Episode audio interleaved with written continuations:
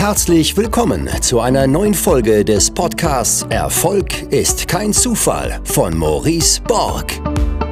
Du wirst in diesem Podcast von den Learnings erfolgreicher Unternehmer, Investoren und anderen inspirierenden Persönlichkeiten profitieren. In Experteninterviews bespricht Maurice Borg mit seinen Gästen das Wichtigste rund um die Themen Aktien, Immobilien, Steuern, Vermögensaufbau und Persönlichkeitsentwicklung. Und jetzt viel Spaß bei der neuen Folge.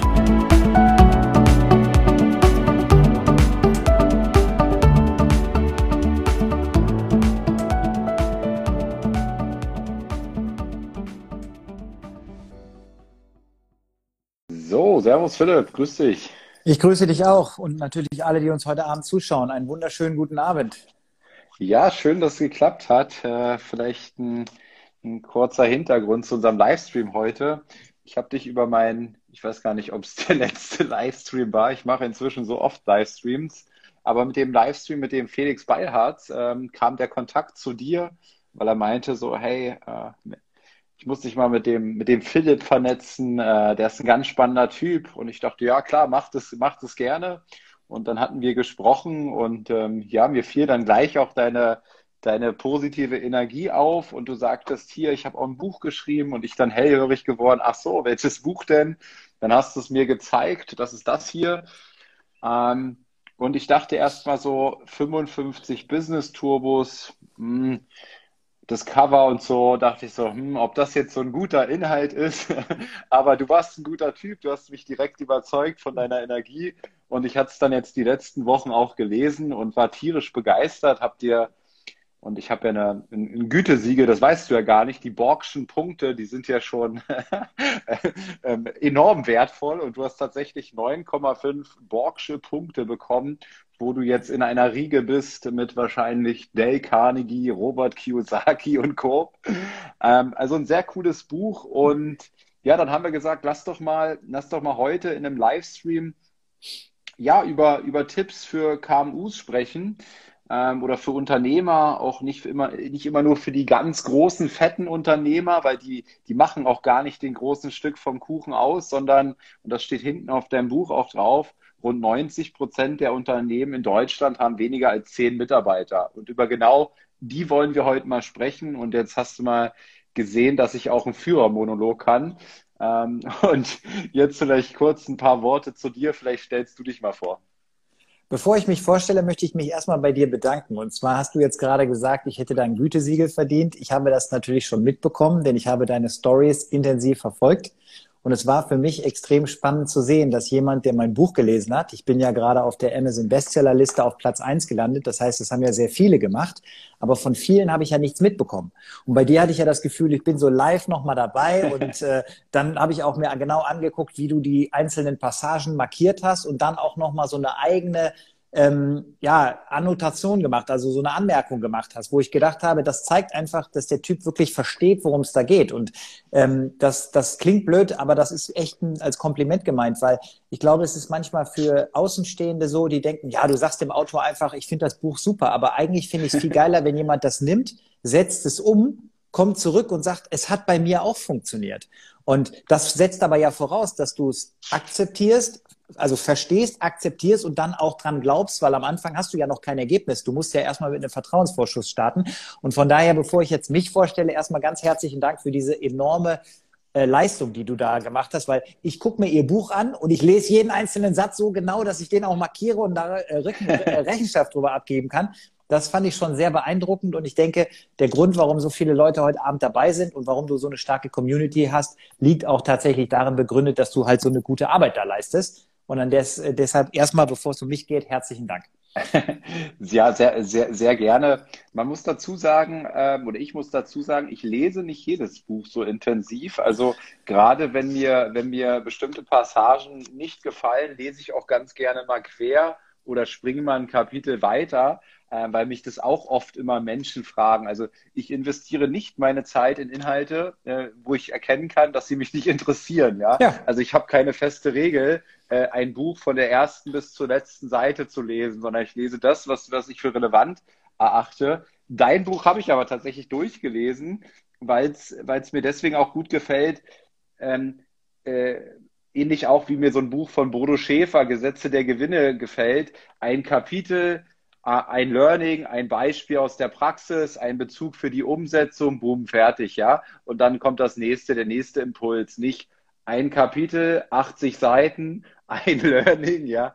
Ähm, und dann zieht sich das so zäh hin wie Kaugummi und du denkst dir, ja gut, äh, ich habe es ja verstanden, wann kommt denn das nächste, ja. Und äh, ähm, das, war, das, war, das war so ein bisschen der Punkt, die äh, äh, ich habe ja vorher ein Briefing gemacht mit verschiedenen Experten, weil das ist ja auch ein Learning, was ich mit den Leuten teile, wenn sie mein Buch lesen, dass ich immer sage, wenn du noch nie ein Buch geschrieben hast, dann ist es natürlich möglich, dich hinzusetzen und anzufangen. Aber du kannst natürlich vorher mal ein paar Leute schreiben, fragen, die schon mal sowas gemacht haben. Wie würdest du es machen? Was läuft gut? Was läuft nicht so gut? Was kommt gut an? Wie kannst du es machen? Und die haben mir im Prinzip alle gesagt, Senneroth, Du hast ja als Speaker und als Unternehmer, und damit kommen wir vielleicht so ein bisschen zu der Vorstellungsrunde von mir, ähm, ja immer die Situation, dass du niemals alle im Raum erreichst. Weil ich einfach in meinem Sein, also so wie ich bin, ich bin, habe eine ziemlich klare Linie da drin. Das heißt, ich sage den Leuten auch immer, wenn sie mich jetzt nicht mögen, brauchen sie nicht länger bleiben. Das wird nicht besser. Aber gleichzeitig, wenn ihnen das gefällt, was ich hier mache, können sie mich auch jeden Tag ansprechen, weil ich bin jeden Tag genauso. Ich bin zwar zwischendurch mal müde, aber ich wechsle nicht meine Persönlichkeiten und ähm, passe mich nur situativ im Verkaufsgespräch an, wenn es Richtung Abschluss geht. Aber ansonsten wissen die Leute schon, wo sie bei mir dran sind, weil ich das eben auch äh, persönlich sehr schätze, wenn Leute eine klare Struktur in ihrer Persönlichkeit haben und man sie irgendwie greifen kann. Das polarisiert in manchen Fällen und führt dann natürlich dazu, dass du eben nicht alle äh, magst. Aber die haben ja alle gesagt, schreib das Buch so, wie du es jemandem erzählen würdest. Nämlich direkt auf den Punkt, dieses ganze, ähm, diese blum, blumige Sprache, die viele da verwenden, weglassen. Das ist ja gar nicht dein Naturell, direkt runterbrechen. Und ähm, ich habe auch gesagt, was soll ich, was soll ich 25 Seiten was erklären? Was ich in wenigen Seiten erklären kann, weil ich schreibe lieber 55 Kapitel mit 55 Tipps, weil die Leute teilweise gar keinen Bock haben, ein ganzes Buch zu lesen. Und dann können die das auch querlesen. Die gucken ins Inhaltsverzeichnis sagen, ich gucke mal gerade nach dem Impuls, weil ich vielleicht gerade ein Problem mit meiner Profitabilität habe oder mit meiner Führung oder mit meinen Abschlüssen, weil mein Verkaufsprozess nicht läuft. Und dann gucke ich mir nur das an, was jetzt in dem Moment relevant ist. Also wie in so einem Werkzeugkasten. Da holst du auch nicht immer alles raus. Du holst nur das raus, was du jetzt gerade brauchst.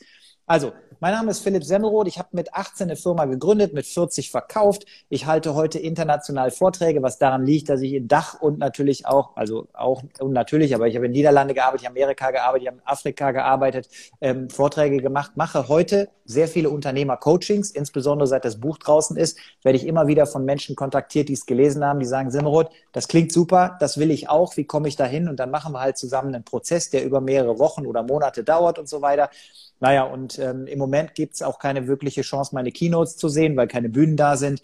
Aber alles in allem äh, können wir ja heute Abend mal drüber sprechen, was ich inhaltlich kann und wen das dann detaillierter interessiert. ja, der Vorteil ist, wenn ich jetzt ähm, äh, Martin Müller hieße, wäre es ein bisschen schwierig, mich auf Google zu finden. Mit Philipp Semmelroth ist das ziemlich einfach. Also wer mehr wissen will, hat das relativ leicht, das zu recherchieren. Ja, ja, ja. Nee, deine Seite ähm, hat mir auch echt gut gefallen. Ich glaube, dass sie dann auch ranken wird auf deinen Namen. Das, das wird sie schon hinbekommen. Ähm, vielleicht dazu mal die erste Frage. Also mit 18, erstmal mit 18 eine Firma gegründet. Das hört sich ja schon sehr besonders an. Ähm, und mit 40 verkauft, also 22 Jahre dann auch diese Firma ähm, begleitet. Was war denn dein, dein Warum, dass du mit 18 gesagt hast, äh, ähm, ja, ich, ich, ich werde, ich gründe jetzt eine Firma. Ähm, kannst du das ein bisschen ausführen? Also grundsätzlich haben meine Eltern das Konzept mit dem Taschengeld nicht kapiert. Das heißt, ich habe nie Taschengeld bekommen und immer dann, wenn ich irgendwas machen wollte, war ich abhängig. Und das hat mich so gestört, dass ich immer nach Wegen gesucht habe, das zu ändern. Das heißt, ich habe dann irgendwann Autos gewaschen, ich habe für Leute eingekauft, ich habe alle möglichen Dinge gemacht und ich habe mich auch mit Zeitung austragen und sowas alles beschäftigt. Und dann habe ich irgendwann gedacht, aber das macht mir alles keine Freude. Das bringt zwar Geld, aber macht keinen Spaß. Aber was mich völlig fasziniert, ist die Arbeit mit Computern. Und dann habe ich mich mit Computern beschäftigt und ich sage ja heute, ich habe ja Leute auch ausgebildet, du lernst Computern außerhalb der Arbeit. Da musst du nicht auf die Berufsschule für gehen, da brauchst du auch keine Ausbildung. Leute lernen das zu Hause. Und so war es bei mir auch. Und du lernst das, indem du permanent an den Dingern rumfummelst. Und die habe ich, das habe ich ja auch gemacht. Und dann sind die dauernd kaputt gegangen. Früher war das ja nicht so wie heute. Heute kannst du einen Computer kaum noch kaputt machen. Früher war das ein bisschen was anderes. Und dann hatte ich aber niemanden, den ich bezahlen konnte, um das wieder in Ordnung zu bringen. Also bin ich hingegangen und habe dann einfach rausgefunden über viel Recherche, wie es geht. Und als ich wusste, wie man Probleme löst, habe ich einfach Bekannte von meinem Papa gefragt. Ich sage mal, habt ihr auch Computerprobleme? Dann haben die gesagt, ja. Sag ich, soll ich die mal wegmachen? Dann haben die gesagt, ja. Dann habe ich gesagt, okay, kostet 25 Mark die Stunde. Und dann haben alle gesagt, okay. Und damit war ich schon bei 25 Mark, wohingegen alle meine Schulkameraden zu dem Zeitpunkt für vier, fünf, sechs Mark im Getränkemarkt und sowas gearbeitet haben. Und da habe ich gedacht, wow, 25 Mark die Stunde für einen Job, der mir voll Spaß macht, das scheint Sinn zu ergeben. Und dann habe ich in dem Bereich immer bessere Kontakte aufgebaut, immer mehr gemacht, Empfehlungen bekommen. Und dann kamen die Leute irgendwann und sagten, da du die Dinger ja eh reparierst, kannst du sie nicht auch gleich verkaufen. Und da wusste ich nicht, wie das geht. Und dann habe ich mir ein bisschen umgehört, wie das geht. Hab irgendwann in der zwölften Klasse mal äh, Schule geschwänzt, bin zum Amt gefahren, habe mir einen Gewerbeschein geholt und habe dann meinen Eltern beim Mittagessen mitgeteilt, äh, ich hätte heute eine Firma gegründet, ich wäre jetzt selbstständig. Meine Mutter sagt, du musst ein Abitur machen. Ich sage, ja gut, aber das ist ja kein Widerspruch. Und dann hatte ich plötzlich eine Firma und äh, dann habe ich da irgendwie, ja, ich sag mal, jahrelang rumgetüftelt, herauszufinden, wie man in dem Bereich vielleicht auch professioneller unterwegs sein kann. Und das hat dann am Ende ganz gut funktioniert. Das ist ganz lustig, weil ich habe meiner Mutter auch immer verkauft, dass das Abitur nicht so wichtig ist, beziehungsweise mein Abischnitt, ähm, weil ich danach noch irgendwie studiere oder danach, danach kommt immer das Wichtige. Und ja. äh, deswegen mein Abischnitt ist auch 3,1, also ähm, recht schlecht, ja, weil ich da auch äh, andere Dinge im Kopf hatte. ja, aber meiner zum Beispiel war 2,8 und dann haben meine Eltern gesagt, dass mit der mit der äh, Schule, also sorry, mit der Firma, das ist keine gute Idee. Studier bitte nochmal. Dann habe ich in Deutschland studiert an der Fachhochschule. Das hat mir nämlich erlaubt, parallel meine Firma weiter aufzubauen, die ja anfangs ganz klein war. Dann habe ich ein Diplom mit 2,3 gemacht. Aber weil ich so einen engen Draht zu den Direktoren brauchte, damit ich ein bisschen Zeit, ich habe mich ja teilweise aus Vorlesungen verabschiedet, weil ich zu Kunden musste und ich wollte, dass keiner sauer ist, also habe ich das vorher erklärt und dann haben die mich ganz nett gefunden und haben gefragt, ob ich für die nicht Interesse hätte, ein Stipendium in den USA zu nutzen, um ein MBA noch zu machen. Und dann habe ich gesagt, ja, okay, nehme ich das auch noch an. Das MBA-Studium habe ich tatsächlich mit 1,0 abgeschlossen, weil ich einfach mal nichts anderes zu tun hatte. Ich habe einfach mal Vollgas gegeben. Und das sage ich deshalb immer so gerne, weil es gibt so viele Menschen, die jetzt ja vielleicht auch hier heute zuhören, die sich von anderen sagen lassen, was sie gut können, was sie machen sollten und so weiter. Aber ich hatte in der Schule eine 5 in Englisch und habe als Klassenbester in den USA abgeschnitten. Das heißt, egal was Leute Krass. dir vorher sagen, das ist nicht unbedingt das, was nachher der Realität entspricht. Du musst nur ein bisschen mehr Einsatz bringen, weil man kann alles lernen. Man muss es nur auch konsequent durchziehen. Und äh, deshalb bin ich heute auch so stolz, dass ich für Vorträge in Englisch bezahlt werde und wahrscheinlich im Jahr damit auch mehr Geld verdiene als meine Lehrer, die mir damals gesagt haben, das hat keinen Sinn. Und das äh, möchte ich so als Motivation reingeben, nicht als Ego-Werbung, sondern ja. lasst euch nicht von anderen Menschen, weil deren Vorstellungskraft nicht ausreicht, begrenzende Informationen, also begrenzende Empfehlungen über die Chancen in eurem Leben geben. Play it safe ist nicht unbedingt immer ähm, eine gute Idee weil du bleibst vielleicht weit unter deinem Potenzial zurück.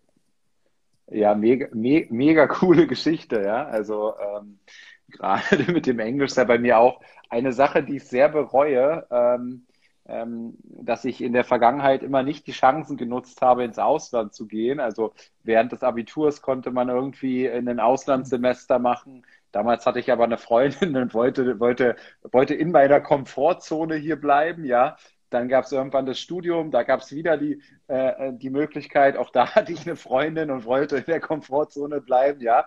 Ähm, und äh, das, das, das, das, das wirklich, äh, und ich bereue tatsächlich nicht viel in meinem Leben, aber das bereue ich tatsächlich, äh, dass ich das nicht in der Vergangenheit mehr genutzt habe. Deswegen kann ich auch immer nur jedem empfehlen, ähm, diese, diese Chancen ähm, zu nutzen, äh, möglichst früh auch diese, diese Komfortzone hier zu verlassen und irgendwo ins Ausland zu gehen.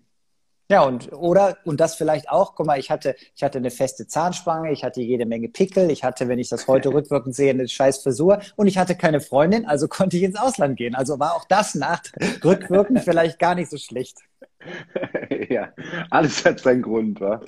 Ja. Ähm, ja, lass uns mal ein Stück weit auf dein Buch sprechen, auch auf den heutigen ähm, ähm, Titel quasi, dass wir mal auf, ähm, auf bestimmte Punkte eingehen und aus deiner Sicht, ich sag mal, erprobte Erfolgsstrategien, so schreibst du, für kleine und mittlere Unternehmen. Und ich habe mir mal so ein paar ähm, Stichpunkte oder Kapitel rausgesucht, die ich gerne mit dir heute diskutieren will. Und das erste, was du, nicht dein erstes Kapitel, aber das erste, was ich mir ausgepickt habe, war äh, der Fokus auf sogenannte EPAs, einkommensproduzierende Aktivitäten. Ähm, was meinst du erstmal damit und warum ähm, hältst du das für so wichtig?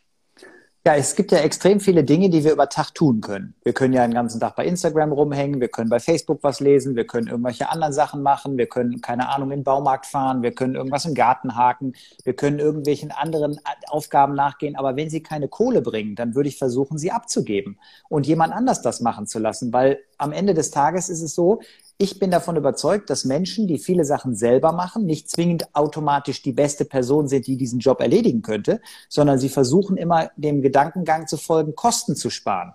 Aber lass uns ein einfaches Rechenbeispiel machen. Und ich weiß, du bist selber im Vertrieb und so weiter äh, brillant. Deshalb ist das jetzt für dich zu simpel. Aber spiel mit, dann macht es was für die äh, Zuhörer ähm, leichter, die das jetzt nur mithören. Stell dir vor, du hast 10.000 Euro Kosten als Unternehmer. Wie viel Kosten kannst du sparen, wenn du, wenn du alle sparst? Oh, jetzt warst du kurz weg, Philipp, bei mir. Ich habe ich hab das, Ja, letzte, kein- was, das letzte, was ich gehört habe, ich habe 10.000 Euro Kosten und dann Ja, war kurz so ein Break. Okay, pass auf. Stell dir vor, äh, einfach nur damit wir diese, den Gedankengang mal untermauern mit einem Beispiel. Stell dir Ja. vor, du bist Unternehmer und du hast 10.000 Euro Kosten. Wie viel Kosten kannst du maximal sparen, wenn du einfach brillant bist? 10.000. Exakt. Was ist aber, wenn du 10.000 verdienst? Wie viel kannst du maximal verdienen? Unendlich. Exakt. Und das ist genau die Message hier. Das Kostensparen hat Limits, aber das Verdienen nicht. Warum willst du dich also aufs Kostensparen konzentrieren? Überleg dir doch einfach, was kann ich mehr machen, dass es mehr Geld bringt? Und dann kannst du mit dem Geld ja, wenn du es nicht haben willst, auch anderen Leuten helfen. Also ich meine, ich, ich, ich gebe ja schon mal Leuten Geld, weil es mir auch einfach schöne Gefühle vermittelt, wenn ich mal jemandem einen Gefallen tun kann. Ich habe da gerade was bei LinkedIn gepostet. Ich will das jetzt hier nicht alles einbauen in den Chat, aber der Punkt ist einfach, Du kannst bei Kosten nur in einem gewissen Rahmen Kosten sparen, weil das Idealbeispiel, was wir gerade genannt haben, ist ja auch nicht realistisch. Das heißt, du wirst ja als Unternehmen, wenn du 10.000 Euro Kosten hast, niemals 10.000 sparen können, weil du hast ja irgendwelche Grundkosten immer und sei es nur ein Telefon, weil wenn Kunden nicht anrufen kann, kannst du keinen Umsatz machen. Aber du hast ein unlimitiertes Verdienstpotenzial und das in jeder Lebenslage. Wenn du beispielsweise eine Firma hast, kannst du die ja größer machen. Oder du kannst durch deine Positionierung deine ich sag mal, Stundensätze, Verrechnungssätze, Tagessätze und so weiter steigern. Du kannst aber auch als Angestellter dein Geld, äh, äh, also dein Einkommen steigern, indem du einfach selbstständiger wirst, indem du einfach dein Angebot für den Arbeitsmarkt erweiterst. Das tust du aber nicht, indem du den Garten äh, hier hakst oder da Rasen mähst oder Auto wäscht oder Frauen machen ja so viele haushaltliche Tätigkeiten wie Bügeln. Ich kenne halt niemanden, der wirklich erfolgreich durch Bügeln geworden ist. Ich glaube, es macht mehr Sinn, jemand anders bügeln zu lassen und dann die freie Zeit zu nutzen, um beispielsweise ein Buch zu lesen und mit der Idee aus dem Buch mein Einkommen an irgendeiner anderen Stelle zu erweitern. Und dieser Appell ist wirklich, wenn es keine Kohle bringt, überleg doch mal, ob es nicht jemand anders machen kann. Das Mhm. macht dich nicht zum schlechten oder faulen Menschen, das macht dich nur einfach wirtschaftlicher und vor allen Dingen in vielen Fällen auch glücklicher. Weil ich kenne niemanden, der bügelt, weil er Bock drauf hat. Sondern es ist einfach in vielen Fällen zu teuer vom Kopf her, das in die Reinigung zu bringen. Ich mache das jede Woche, das klappt wunderbar. Und dann ist es tatsächlich Spaß. Du kommst dahin, die freuen sich sogar, dass du kommst. Ja, Ja, du ja. machst Menschen glücklich und bist selber auch glücklich. Ja, ich habe das, äh, ich hatte das letztens auch mal in einer Story erwähnt. Ähm, ich, ich merke ganz oft, ich weiß nicht, wie es dir geht, äh, wenn du, wenn du über so eine Dinge äh, berichtest, dass Leute dann so ein bisschen denken, Mann, der ist aber arrogant, ähm, ne, äh, nicht bügeln und äh, nicht die Wohnung putzen wollen und wie auch immer, ne? Äh, und genau diese Menschen haben aus meiner Sicht immer diesen Punkt nicht, nicht, nicht verstanden. Ne? Wir haben, wir alle haben nur 24 Stunden Zeit am Tag zur Verfügung und wir können die Zeit eben völlig unterschiedlich nutzen. Und ich glaube, ab diesem Zeitpunkt, wo du, ähm, wo du im Grunde mit deiner eigenen Zeit mehr verdienen kannst als jemand, der für dich jetzt das Hemd bügelt. Und man, ich meine, beim Hemdbügeln finde ich es ja noch, noch, noch anschaulicher. Da ist ja dann auch keiner, der das manuell wahrscheinlich mehr bügelt, sondern über irgendwelche Maschinen, die ja viel effizienter sind, als wenn du dich da jetzt hinstellst zu Hause an dein, an dein Bügelbrett, ja, und versuchst das Ding äh, schön, schön faltenfrei zu bekommen und zahlst dafür 1,50 Euro. Ähm, das, das, das, das macht dir überhaupt gar keinen Sinn, weil du ja in der Zeit ähm, mit deiner eigenen Arbeit viel, viel mehr Geld verdienen kannst. Also rein wirtschaftlich macht es schon gar keinen Sinn und hat im Grunde dann auch nichts mit Arroganz zu tun. Aber kriegst du diese Reaktion auch öfter gespielt, wenn du davon erzählst? Also das Thema arrogant ist sowieso immer spannend, weil tatsächlich, wenn dir jemand sagt, du bist arrogant, ist er automatisch nicht so erfolgreich wie du, weil Leute, die erfolgreicher sind als du, die interessiert das null, ob du arrogant bist oder nicht. Die machen sich da gar keine Gedanken.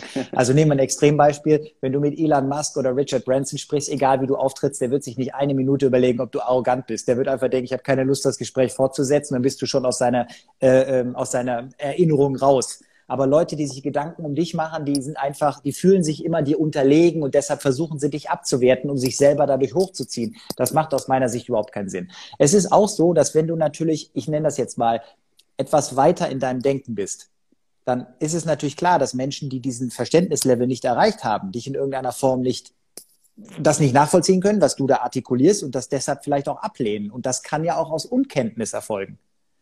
Aber ich bin halt eben der Meinung, ich fahre lieber eine, eine, Stunde mit meinem Sohn äh, auf der Crossbahn, der ist drei Jahre alt, also fahren, er fährt und ich muss die ganze Zeit gucken, dass er nicht fällt. Das ist eine ganz schöne Rennerei für mich. Aber macht mir mehr Spaß, als wenn ich jetzt irgendwie, keine Ahnung, was im Haushalt machen würde.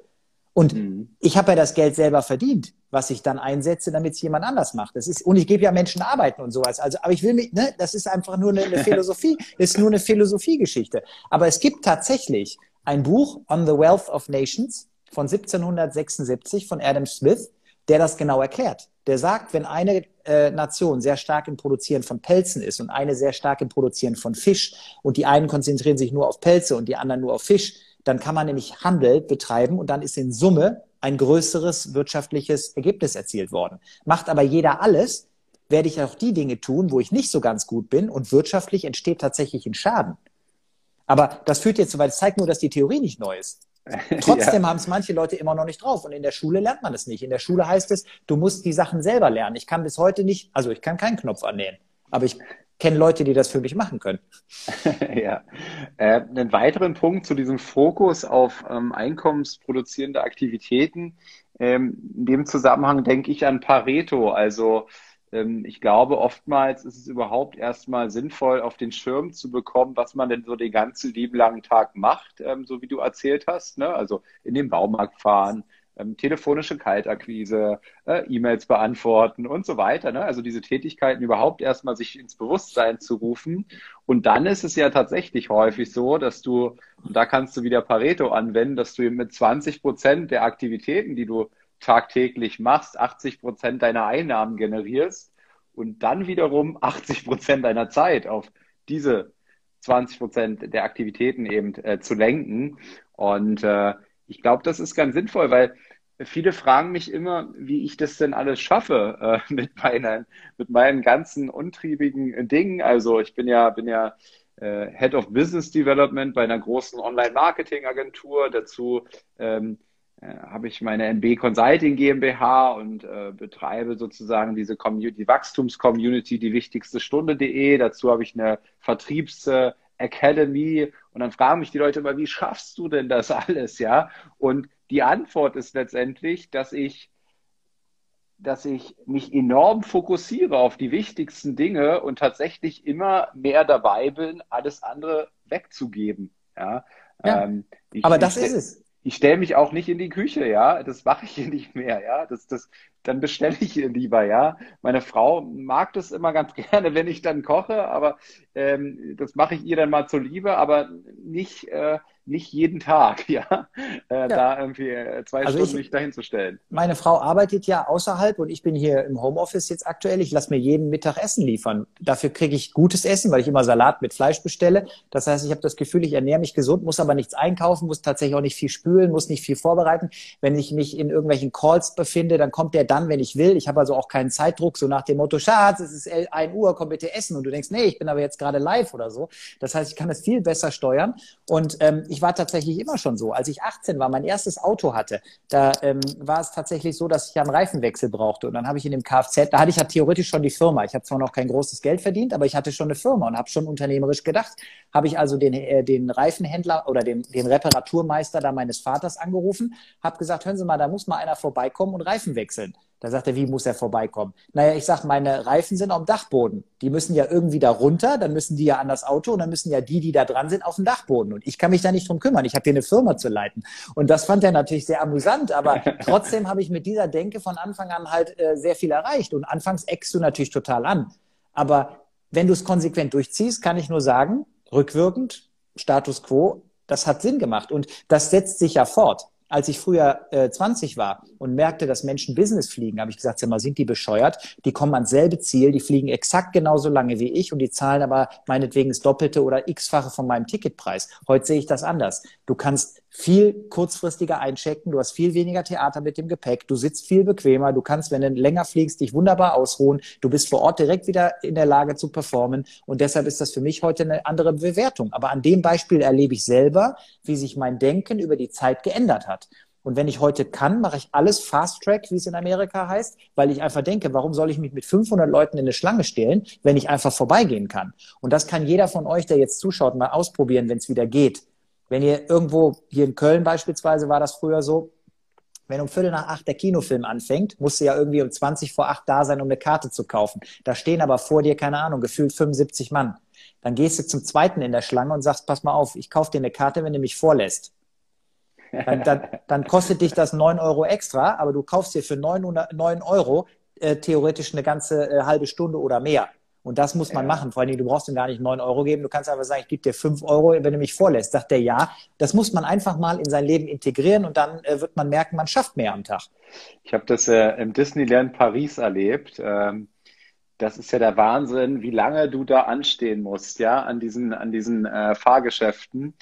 Ähm, ich glaube, so, das steht dann immer oben dran, so zwischen ich sag mal, 45 Minuten und zwei Stunden, ja, um eine ja. so eine Fahrgeschäft zu fahren.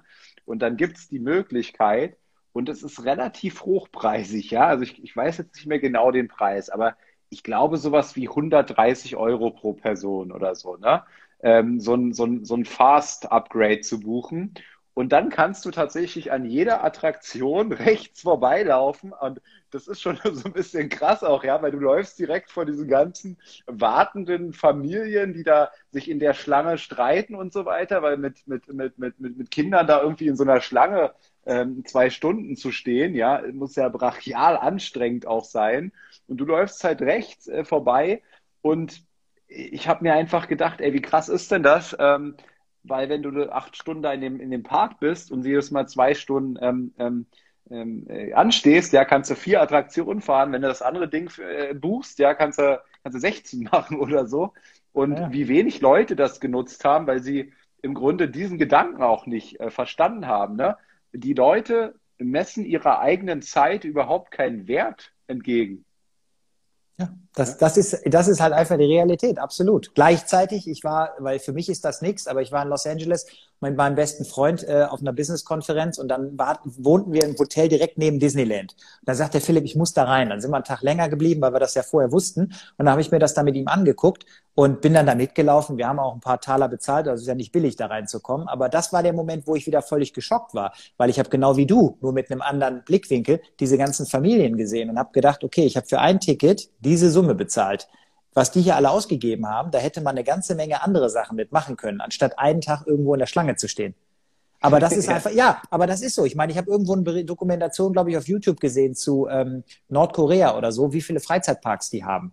Weil dieses ganze äh, Brot- und Spiele-Konzept ist ja nicht neu. Das haben die Römer ja schon gemacht. Du musst die Leute einfach ruhig halten. Und wenn du Menschen eben bespaßt, dann hinterfragen die auch weniger das, wie es aktuell läuft.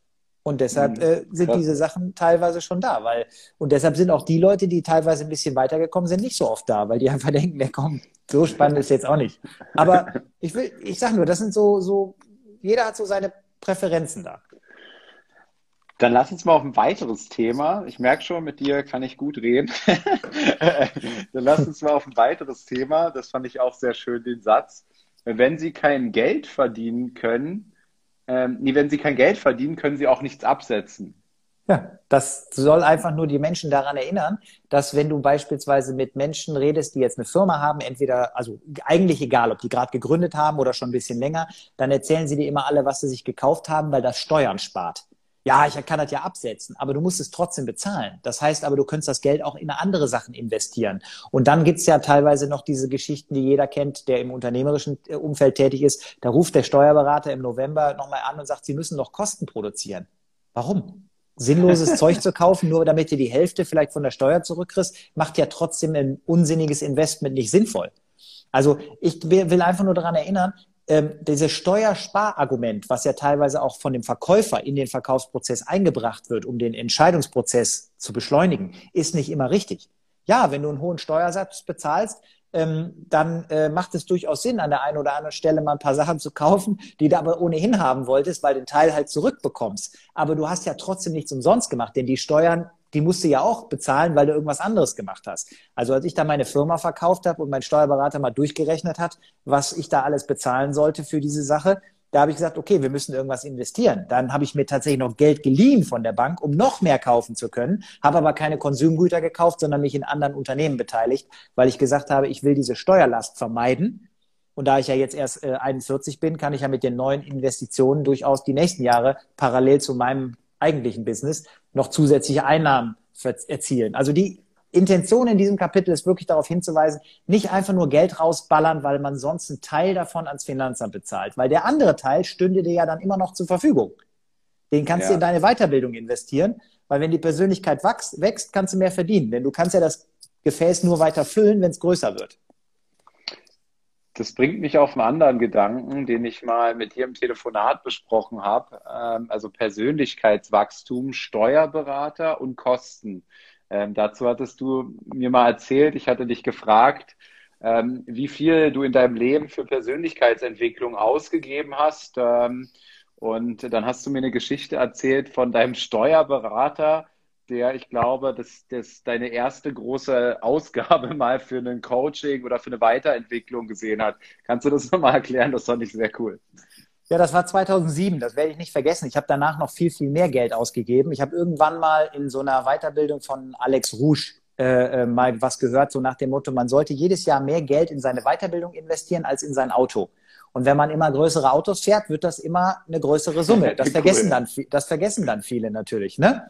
Aber äh, Fakt war einfach folgendes. Ich hatte tatsächlich 2007 im Bilanzbesprechungsgespräch mit meinem Steuerberater so einen Hinweis bekommen. Wir saßen da mit der Abschluss-BWA und gingen so die Zahlen nochmal durch.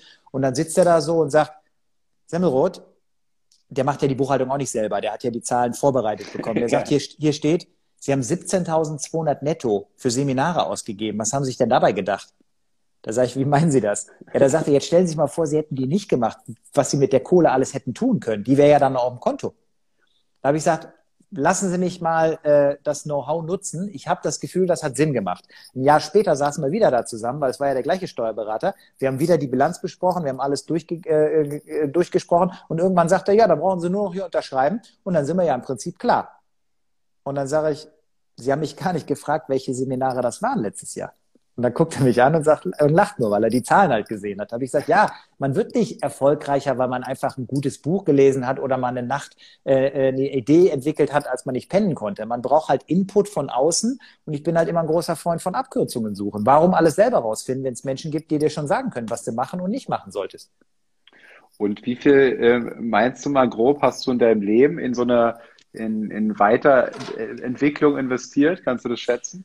Äh, ich wüsste also ich kann dir sagen, ich habe in einem, in einem Jahr sogar selbst sechsstellig investiert, weil da musste ich mich tatsächlich dann nochmal rechtfertigen, allerdings meinem Bruder gegenüber, weil der fragte immer, du warst da, da, da, was hat denn das gekostet? Dann habe ich ihm die Summe genannt und dann hat er gedacht, sag mal, du hast doch nicht alle Latten am Zaun. Und da habe ich, da habe ich gesagt, Christian, das habe ich doch immer schon gemacht und es hat sich äh, ausgezahlt. Von daher lass mich der Frage indirekt ausweichen. Diese Gesamtsumme kann sich wahrscheinlich keiner vorstellen. Aber wenn du nur mal überlegst, ich habe an der privaten Universität, also ich habe an der privaten Fachhochschule studiert, weil das schneller geht. Ich habe nur drei Jahre studiert, sonst hätte ich fünf studieren müssen.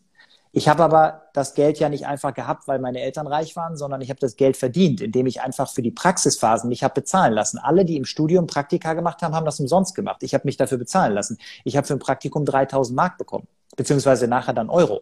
Alle haben gesagt, wie hast du das gemacht? Ich sage, weil ich halt verkaufen kann. So, und dann habe ich bei derselben Firma das zweite Praktikum gemacht, dann gesagt, ja, okay, Herr Semroth, wieder 3000, sage ich, nee, jetzt bin ich ja Praktikant mit Erfahrung, jetzt sind es 3,5. Und dann sagt er, ja, ist gut. Aber so habe ich halt immer Geld verdient. Und dann hatte ich das, Dann habe ich in den USA studiert. Da habe ich im Prinzip erstmal äh, ein Stipendium bekommen. Dann habe ich mit der Uni noch einen Deal gemacht, weil die ja testen, die wollten ja, dass ich das teste. Da habe ich gesagt, wenn ich das teste, müsst ihr einen Teil der Kosten übernehmen. Dann bin ich zu den Amerikanern hingegangen, habe gesagt, ich teste das ja auch für euch. Ihr müsst mich auch dafür bezahlen, dass ich euch Reports gebe, wie ihr das Studium verbessern könnt. Und dann hatte ich rucki zucki auch da wieder Geld. Also das ist ja auch alles Weiterbildung, weil so ein Studium in den USA ist nicht umsonst. Auch wenn ich es jetzt vielleicht gut subventioniert habe, aber ja auch durch verkäuferisches Handeln. Nicht, weil mir irgendeiner das Geld zugesteckt hat. Und das hat sich dann fortgesetzt. Und ich denke einfach, und das finde ich ist in diesem Coaching und Business Coaching, was ich ja auch mache, mag so, ähm, so kritisch zu sehen. Es gibt so viele Menschen, die wollen dich dafür gewinnen, Weiterbildungen bei denen zu buchen, buchen aber selber nichts, haben selber gar keinen Coach. Und da denkst du, wie kann jemand anderen gegenüber als, als Lehrer, als, als Mentor auftreten, der selber sich für unfehlbar hält und sagt, ich brauche selber keinen, von dem ich lerne. Wir können doch alle zu jemandem aufschauen. Und deshalb ist das aus meiner Sicht auch keine Kostenposition. Das ist ein Investment und das fördert unterm Strich dann, wenn es gut umsetzt, weil Umsatz kommt von Umsätzen, natürlich auch den Return. Und dann ist Geld kein Problem. Also, ja, es, es, es ist schöner, schöner, schöner Leitsatz, den ich mal mitnehme. Fand ich, muss ich sehr schmunzeln. Also mehr, mehr in Persönlichkeitsentwicklung jedes Jahr zu investieren als in das eigene Auto. Ja, das finde ich cool. Ja. Äh, ähm, und das bringt mich auch auf, auf, auf, die, auf, den, auf das nächste Kapitel, äh, was ich mir rausgepickt habe. Es sind übrigens eins von 55 dann jeweils. Wir gehen mal zehn durch in etwa. Ähm, das nennt sich, wer nicht verkaufen kann, wird nie erfolgreich. Ja. Warum? Naja, weil verkaufen heißt ja nicht, dass ich jemanden aufschwatze, irgendwas zu kaufen, was er nicht braucht. Verkaufen heißt nicht jemanden über den Tisch ziehen. Verkaufen heißt nicht über Wert irgendetwas immer wieder unters Volk zu bringen, was man ja vielleicht auch Betrug nennen könnte, sondern verkaufen heißt ja, wenn man es ganz abstrakt betrachtet, in der Lage zu sein, jemand anderes dafür zu gewinnen, deine Ziele zu unterstützen, die bestenfalls im Interesse beider liegen, aber in jedem Fall im Interesse von dem, der es verkauft.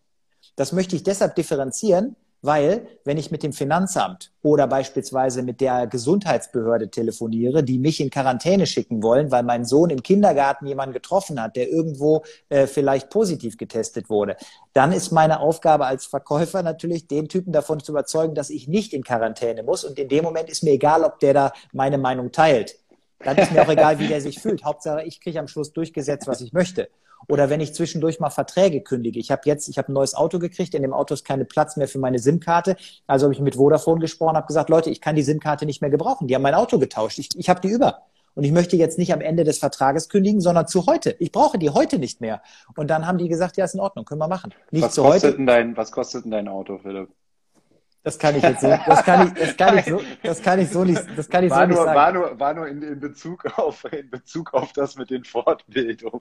Ja, Brauchst ja, du nicht ich, sagen, war nur ein Spaß. Ja, ja, ich weiß, aber das ist, äh, ja, also ich habe, ich, ich habe, ja, pass auf, ich habe einen Q7 bestellt und äh, das an sich ist ja schon so ein Auto, wo du einfach denkst, okay, das machst, da machst du dir nicht nur Freunde mit, weil der eine oder andere dann natürlich da lauter aber es ist ein E, in E-Komponente drin, also ist auch, weil ich eine Solaranlage am Dach habe und so weiter.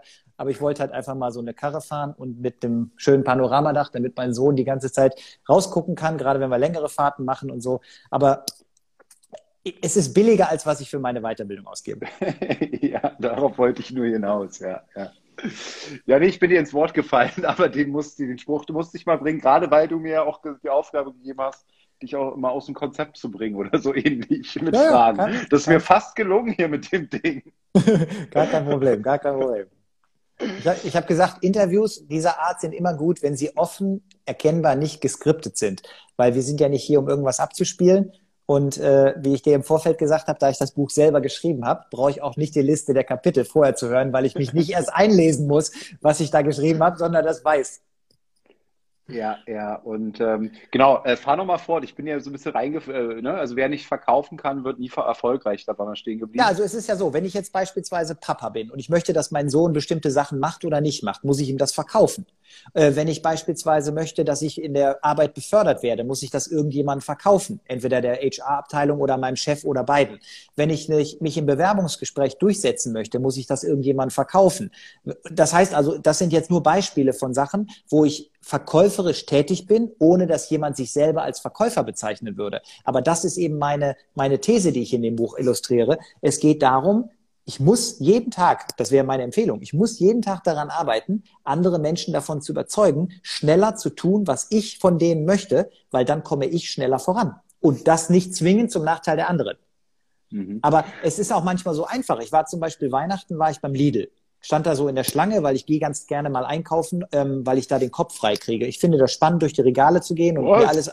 Ja, ja. Pass Kasse einkaufen. Ja, ich, ich, ich finde Einkaufen super. Wenn ich im Ausland bin, gehe ich immer in verschiedene Läden und wenn ich nur eine und wenn ich nur einen Kakao kaufe, ich habe auch manchmal an der Kasse so wenig, dass ich dann immer vorgelassen werde und dann kaufe ich wenn ich, ähm, wenn ich dann zum, zur Kasse marschiere, kaufe ich für jeden, der mich vorlässt, ein Überraschungsei und gebe das denen, weil ich sage, sie haben mich vorgelassen, deshalb kriegen auch sie eine kleine Überraschung von mir. Freunde, sie ein Loch im Bauch. Ich habe letztens, ich habe letztens einen Energy Drink getrunken, der hat, der war im Angebot, der war unter einer, unter einem Euro und ich habe sechs Überraschungseier gekauft. Das heißt, ich habe mehr Geld ausgegeben für die Präsente als für mein eigenes Ding, aber es war halt eine schöne, eine schöne Situation. Aber ich war bei Lidl und es war eine Riesenschlange. Und die hatten zwei Kassen offen und es ging einfach nicht voran. Und dann habe ich einfach nach vorne gerufen, anders als es alle anderen gemacht haben. Ich habe nicht rumgestänkert. Ich habe gesagt, könnten Sie freundlicherweise eine Kasse schließen? Dann haben wir alle mehr Zeit, uns hier untereinander kennenzulernen. Und da mussten alle in der Schlange lachen und die Frau hat direkt einen Knopf gedrückt und dann wurde eine weitere Kasse geöffnet. Und das ist aus meiner Sicht auch Verkauf. Ich habe mein Ziel erreicht, dass sie eine Kasse öffnen, ohne die Sympathie zu verlieren, die im Raum entsteht. Weil wenn du rummeckerst, verlierst du normalerweise Sympathiepunkte. Und das nenne ich situativen Verkaufsstil oder situative Verkaufskompetenz. Und deshalb glaube ich einfach, jeder sollte sich damit beschäftigen, weil man kann es immer gebrauchen. Immer bin schon, wie oft war ich schon in Polizeikontrollen und musste nichts bezahlen, selbst als ich mit dem Handy erwischt wurde, weil ich dem erklären konnte, dass ich gerade dabei war, das auszumachen, dass mich das während der Fahrt nicht ablenkt. Und der musste, so, der, der musste so lachen, dass er dann gesagt hat, ist es denn jetzt aus? Ich sag, ja. Dann hat er gesagt, dann fahren Sie weiter. Und das geht. Ja, ja, okay. Und ähm, ich, ich, ich, ich habe ja auch auf meinem Vision Board oder schon immer das Ziel, auch ein Buch zu schreiben. Und dieses Buch soll heißen Life is Sales Pitch, genau aus diesem, aus diesem Hintergrund heraus, weil wir alle verkaufen. Also deswegen musste ich auch so schmunzeln in deinem Buch. Ähm, jetzt kommt oft die Frage, also wenn der Groschen gefallen ist, okay, wir alle verkaufen, habe ich jetzt verstanden. Ähm, wie kann ich denn jetzt verkaufen lernen? Ähm, Kannst du dazu Bücher empfehlen? Kannst du dazu Seminare empfehlen? Ähm, also so, ich sag mal, für den, nicht für den, der aus dem, äh, der, der hauptberuflich verkauft, ja, sondern ähm, für denjenigen, der jetzt sagt, ja, du hast völlig recht, wir alle verkaufen, aber wo lerne ich denn das? Wo lerne ich denn jetzt, wie ich meinem Sohn etwas verkaufen kann, dass er Gemüse statt Schokolade isst, ja? Wo lerne ich denn ähm, den, den Polizisten zu überzeugen, mich mit 1,8 Promille durchfahren zu lassen oder was auch immer, ja. Ähm, also wo lerne ich denn diese Dinge? Hast du dafür Tipps? Also ich würde beispielsweise das Buch von Bodo Schäfer Endlich mehr verdienen empfehlen. Und zwar deshalb, weil das Buch Endlich mehr verdienen auch für Angestellte funktioniert. Weil wir müssen ja auch ein bisschen hier heute darauf achten, dass wir nicht nur Unternehmerthemen haben. Endlich mehr verdienen habe ich mit 20 oder so gelesen. Und da geht es zum Beispiel auch darum, wie du dich einfach anders positionieren musst. Dass du beispielsweise auch als Angestellter ja dich von der Rolle des Angestellten mental lösen kannst und sagen, ich bin der Chef in meiner Ich-AG und meine AG hat einen Kunden und das ist jetzt zufällig gerade der Herr Müller, von dem ich mein Gehalt bekomme und der nimmt 100 Prozent meiner Arbeitsleistung entgegen. Und wenn ich jetzt mein Leistungsangebot steigere, was ja durch zusätzliche Qualifikationen, die ich selber erwerbe, möglich wäre, dann kann ich dem auch mehr verkaufen, dann kann ich mehr verdienen und so weiter. Und das, denke ich, ist auch schon das ganze Thema äh, Verkaufen. Ansonsten gibt es natürlich unheimlich viele auch äh, Gratis-Medien ähm, auf YouTube und so weiter. Jetzt, ich, ich müsste mich mal hier drehen. Ich habe ja ein ganzes Regal voll Verkaufsliteratur. Aber jetzt so das eine spezielle Buch, es gibt ein Buch von äh, äh, Robert Cialdini, äh, da geht's äh, Influence, wie kann ich andere Menschen beeinflussen und so weiter. Gibt es wahrscheinlich auch in Deutsch. Ich habe das jetzt in Englisch gelesen. Ähm, und das heißt, so äh, überzeugt, überzeugen, glaube ich. Ja, ja, ja, ja, ja, äh, irgendwie sowas. Ähm, also das kann sein. Ich gucke mal, habe ich hier gerade irgendeins, was noch im äh, Raum steht. Ja, das, das sind jetzt alles schon äh, Bücher, die, die vielleicht für eine ähm, für, auf Vorerfahrung aufsetzen. Guck, siehst du, und deswegen will ich einen schreiben, weil es gar keins gibt. Ja, also, also ich sag mal auch das, was ich als Feedback bekommen habe, dass der Verkäuferteil, also die Tipps für Verkäufer auch in meinem Buch sehr gut geworden sind. Aber auch das setzt ja äh, teilweise schon Vorkenntnisse voraus und eine Tätigkeit in dem Bereich. Deshalb, wenn du mich auf eins festnagelst, würde ich an der Stelle sagen, entweder dieses überzeugt, was du gerade da übersetzt hast, oder eben auch vielleicht dieses ähm, endlich mehr verdienen von Bodo Schäfer ist sicherlich ähm, ein sehr guter Startpunkt. Ich lese hier im Chat äh, auch noch andere Vorschläge, ja, aber ähm, ist halt die Frage, wo man hin will. Mhm.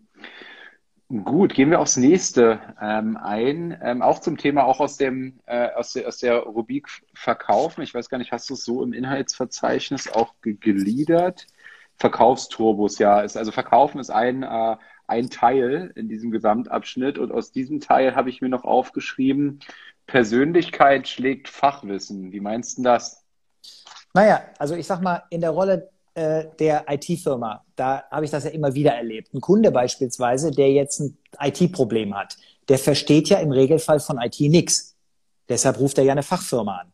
Kommt da jetzt ein technisch versierter Mensch raus, der fachlich brillant ist und sagt dem Kunden, ja, wissen Sie was, das ist ein Problem mit der Taktung auf, der Main, auf dem Mainboard. Da müssen wir auf jeden Fall gucken, dass wir den Bustakt nochmal prüfen oder die Spannung auf der CPU oder was weiß ich. Ich versuche es jetzt ein bisschen zu verklausulieren, um zu zeigen, was passieren kann. Ist der Kunde kein bisschen weiter? Wenn der Kunde aber sagt, pass auf, ich habe ein Problem hier am Computer, er sagt, was wollen Sie denn eigentlich damit machen? Er sagt, dann mache ich das für Sie möglich. Dann habe ich doch dem Kunden das gegeben, was er will, nämlich den, den Eindruck davon, dass ich eine Lösung für ihn finden werde. Wie das geht, ist doch für den Kunden völlig irrelevant. Der will doch nur die Lösung, der will doch nicht Kollege von mir werden, der will doch nicht mitarbeiten. Der will doch einfach nur, dass ich es für ihn erledige, sonst hätte er sich doch selber im Internet damit beschäftigt. Das heißt also, Menschen arbeiten zu viel an ihrer fachlichen Kompetenz, aber der Kunde kann fachliche Kompetenz nicht wirklich beurteilen, sonst wäre er ja im gleichen Bereich tätig tätig.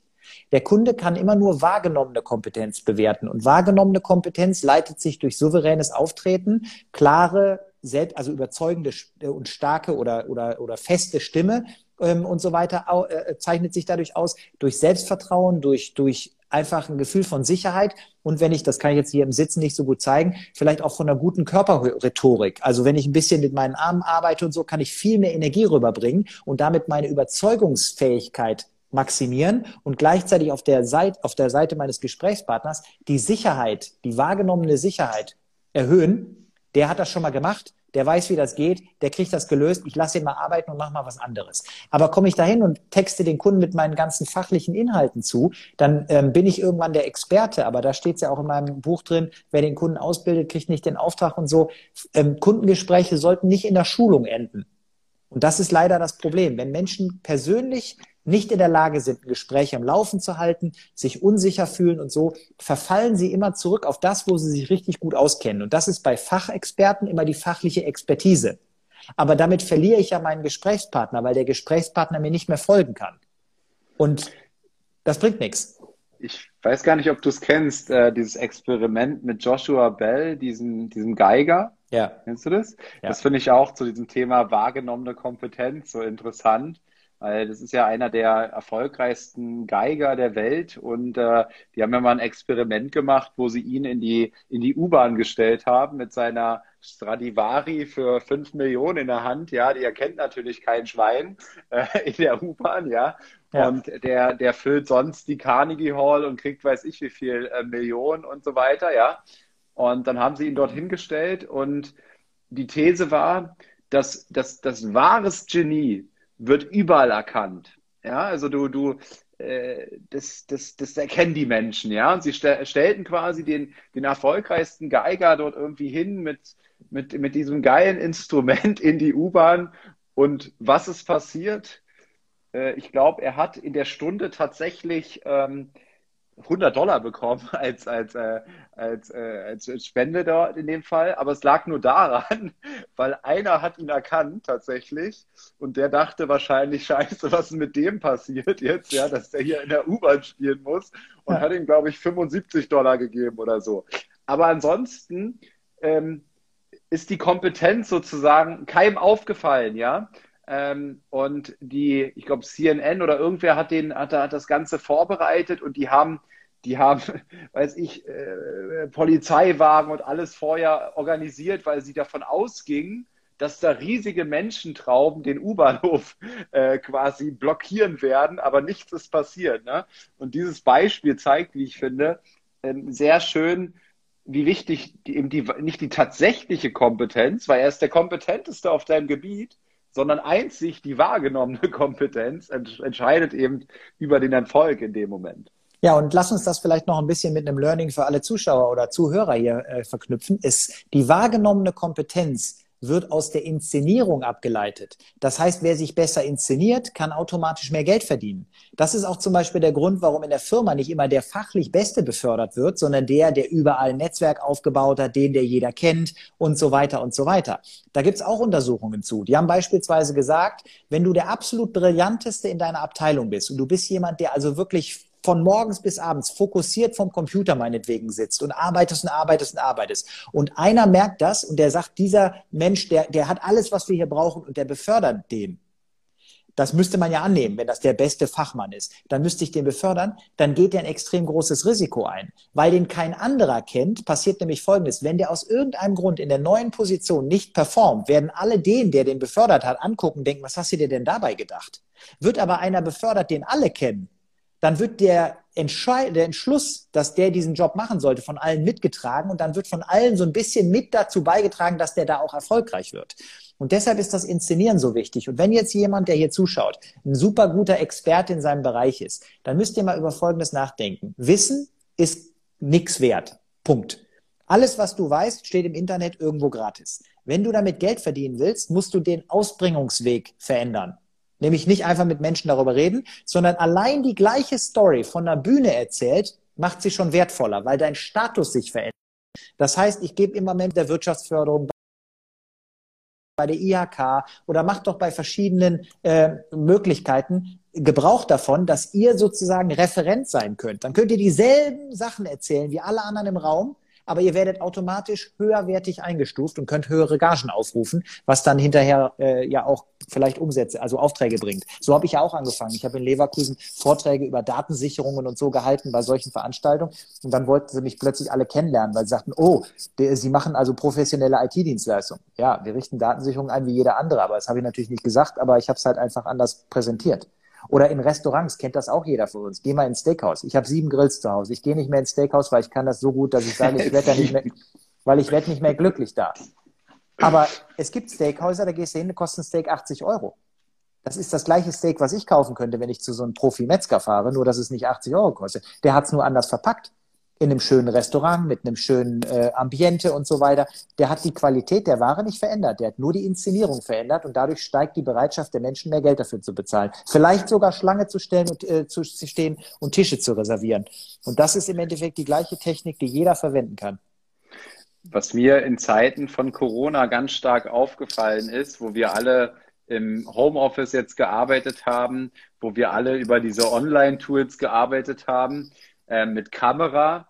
Ähm, und da dieser Punkt Inszenierung, ja. Also wenn manche in ihrer sozusagen nicht aufgeräumten Bude da irgendwie im Hintergrund ist es total unordentlich, ähm, äh, dass die Bildqualität ist total schlecht, ja. Ähm, und, und, und ähm, du sitzt da ohne, weiß ich, äh, ohne Make-up oder äh, äh, weiß ich nicht, in, äh, in, in so, so als wenn du gerade aus dem Bett kommst da ist deine wahrgenommene Kompetenz bestimmt nicht sonderlich hoch, ja. Also ähm, deswegen habe ich ja auch gesagt, äh, bei mir im Unternehmen, lasst uns das doch mal bitte standardisieren, dass wir alle und die Möglichkeiten haben ja all diese Tools, ob das jetzt äh, Zoom ist, äh, Google, Google Meet oder was auch immer, Teams, ähm, da mal einen vernünftigen Hintergrund zu zaubern, ähm, wo jeder einheitlich professionell aussieht. Ähm, das ist mir ganz stark aufgefallen, weil die ähm, die Kompetenz, die wahrgenommene Kompetenz, und das hat nichts mit, dem, mit der wahren Kompetenz zu tun, enorm drunter gelitten hat. Aber das zum Beispiel war auch der Grund, warum ich all meinen Kollegen in der IT-Firma Dienstkleidung besorgt habe. Also richtige Oberhemden, bügelfreie Oberhemden mit Firmenlogo drauf und so weiter, weil das auch alles darauf einzahlt, wie du wahrgenommen wirst. Klar kannst du da auch in anderen Klamotten auftauchen, aber wenn du schon in vernünftig ansprechender Businesskleidung beim Businesskunden äh, aufschlägst, wirst du da anders behandelt werden, als wenn du beispielsweise im Polo kommst oder sowas. Und das sind alles so Kleinigkeiten. Das fängt auch damit an, wie dein Auto aussieht. Was ist, wenn der Kunde dich zum Auto bringt und aus irgendeinem Grund machst du die Tür auf und da fallen erstmal ein paar Becher raus, weil du ein paar Tage vorher nochmal unterwegs was gegessen hast im äh, so und so Drive und so weiter. Das muss ja alles nicht sein. Das sind alles so Kleinigkeiten, die man berücksichtigen muss. Aber das tun mhm. eben manche, schätzen, äh, ähm, wie soll man sagen, achten da nicht genug drauf. Ja, ja, weil ich kriege das ja ganz, ganz oft mit in meiner Agentur. Wir haben ja auch äh, geniale Consultants, ja, ähm, die, die fachlich enorm ähm, gut sind. Ähm, nur sie, sie haben eben auch Probleme, es zu verkaufen, ne, es rüberzubringen, ja. Also so ein, so ein SEO-Nerd quasi, der sitzt dann auch ähm, im Metallica-T-Shirt da gerne, ja. Und es mag bei dem einen oder anderen authentisch rüberkommen. Ähm, es, es, es, es, kann aber auch bei dem einen oder anderen Unternehmen jetzt unprofessionell wirken. Und ähm, dann wirst du enorm, oder dann habe ich schon erlebt, wie eben diese Kompetenz von dem herabgestuft wird, obwohl das und dafür bin ich dann wieder da, den zu verkaufen, ja, obwohl der genial ist in dem, was er tut, ja. Ja, aber und, das ist äh, doch ein ganz einfaches Beispiel. Du brauchst dir doch nur äh, vorstellen, du sitzt auf irgendeiner ähm, ähm, Abteil, also irgendeiner Station im Krankenhaus und von rechts und von links kommt ein Arzt. Beide kennst du nicht und du bist da wegen eines Termins. Der eine hat einen weißen Kittel, so ein Stethoskop umhängen und vielleicht eine Assistentin oder einen Assistenten dabei und der andere, der kommt irgendwie in einer kurzen Hose mit so einem lockeren T-Shirt. Es kann sein, dass der ein super brillanter Experte ist und deshalb so rumlaufen darf aber du wirst wahrscheinlich eher Vertrauen haben zu dem, der deiner Erwartung entspricht, nämlich dem im weißen Kittel, weil Ärzte einfach so auftreten. Und das sind die Kleinigkeiten, auf die man achten muss. Wenn ich den Kunden nicht verwirre, sondern erwartungsgemäß auftrete, dann brauche ich mich schon nicht wieder hochzuarbeiten. Weil wenn ich den Kunden schon beim optischen Kontakt enttäusche, muss ich ja erstmal wieder gucken, dass ich auf neutral Null komme, bevor der Kunde bereit ist, mir zu folgen. Wenn ich also zum Beispiel, ja, stell dir mal vor, ich würde einen Handwerker bestellen, weil unten meine Heizungsanlage kaputt ist und der stand hier im Anzug mit Krawatte, da würde ich doch denken, was stimmt der mit Ihnen nicht? Kommt der aber im Blaumann, würde ich sagen, perfekt, das ist genau der Mann, den ich hier brauche, weil das entspricht genau dem, was ich jetzt erwarte. Es ist manchmal so einfach. Aber die Menschen machen es sich unnötig schwer. Ich glaube dazu noch ein, ein, ein, Punkt, den ich auch mal mit dir besprechen will, weil man sieht in den Verkaufsbüchern ähm, häufig völlig äh, falsch zitiert. Und das ist die, ähm, die Studie eines äh, Psychologen, Albert Merabian heißt der. Ähm, die hast du auch ähm, in deinem Buch beschrieben. Und die Regel wird häufig 7, 38, 55 Regel genannt. Ähm, die, die, die, die, die ist immer wieder aus dem Zusammenhang gerissen. Kannst du dazu äh, was sagen? Ja, aber ich würde gerne das erklären, was der ganze Volksmund dazu denkt. Und du gibst ja. dann vielleicht erstmal die, äh, die Sache, die wirklich gemeint ist. Weil jetzt das Problem ist nämlich mit dieser Regel folgendes. Wenn du mal, ich habe ja Latein sechs Jahre gelernt, wenn du, wenn du mal überlegst, der, der Plural von Status ist nicht Stati, sondern der Plural von Status ist Status mit langem U. Bist, bist du aber der Einzige im Raum, der das weiß, bist du plötzlich der Trottel. ja, ist so. Das heißt, du musst manchmal auch akzeptieren, dass das, äh, dass das äh, Kollektiv sich eine eigene Wahrheit gebildet hat. Wenn du also beispielsweise jetzt hingehst und sagst, pass auf, es gibt hier so eine Regel, 7, äh, 38, 55, 7 Prozent dessen, was wir sagen, ist Text, 38 äh, Prozent ist Gestik, Mimik und so weiter und 55 Prozent ist Körpersprache. Dann sagen alle, habe ich schon mal gehört, klingt plausibel, finde ich mich wieder drin. Und ähm, das ist eben diese, diese Annahme, die die Leute alle immer ähm, sagen. Jetzt kannst du gerne mal der Vollständigkeit halber äh, das, das Richtige, Richtige schildern. Aber ähm, du musst es aus meiner Sicht trotzdem so präsentieren, weil die Leute sich darin wiederfinden. Wenn, wenn es nämlich um Folgendes geht, wenn ich das schon mal erwähne im Seminar, dann sage ich immer, Leute, ihr müsst über Folgendes nachdenken. Wenn sieben Prozent der Inhalt ist und 38 Prozent Gestik, Mimik und so weiter und 55 Prozent Körpersprache und wir uns einig sind, dass Gestik und Mimik auch mit dem Körper produziert werden, dann sind 93 Prozent deines kommunikativen Wirkungsfeldes eben durch den Körper gesteuert. Und das setzt voraus, dass du auch vor Ort beim Kunden im Verkaufsgespräch im Normalfall stärker bist als einfach am Telefon. weil ich den Menschen ja immer beibringe, wer mal schnell eben zehn Kunden anruft, macht nicht automatisch äh, zehn tolle Abschlüsse. Du bist stärker, wenn du mit dem Kunden zusammensitzt, weil da eine ganz andere Dynamik in den Gesprächen drin ist. Und das verstehen die Leute, die Botschaft wird dann klar. Face to face, get together, guck, dass du da an den Tisch kommst. Aber ähm, es ist halt so, dass die Leute sagen, ja, es ist halt ein bisschen anders zu sehen, es wurde da missverstanden und so weiter. Aber ich will das nicht weiter kommentieren, weil mir diese Story trotzdem gut gefällt. Auch wenn, ja. ja, ja. Nee, ich glaube, ähm, der Punkt an dieser Studie und er, er selber, er, ich glaube, ihm selber geht das auch ziemlich auf die Eier, dass die immer so zitiert wird, weil er hat es selbst nur an, weiß ich nicht, seinen 25 Kommilitonen äh, quasi untersucht und das, das war da, da eben die Ableitung.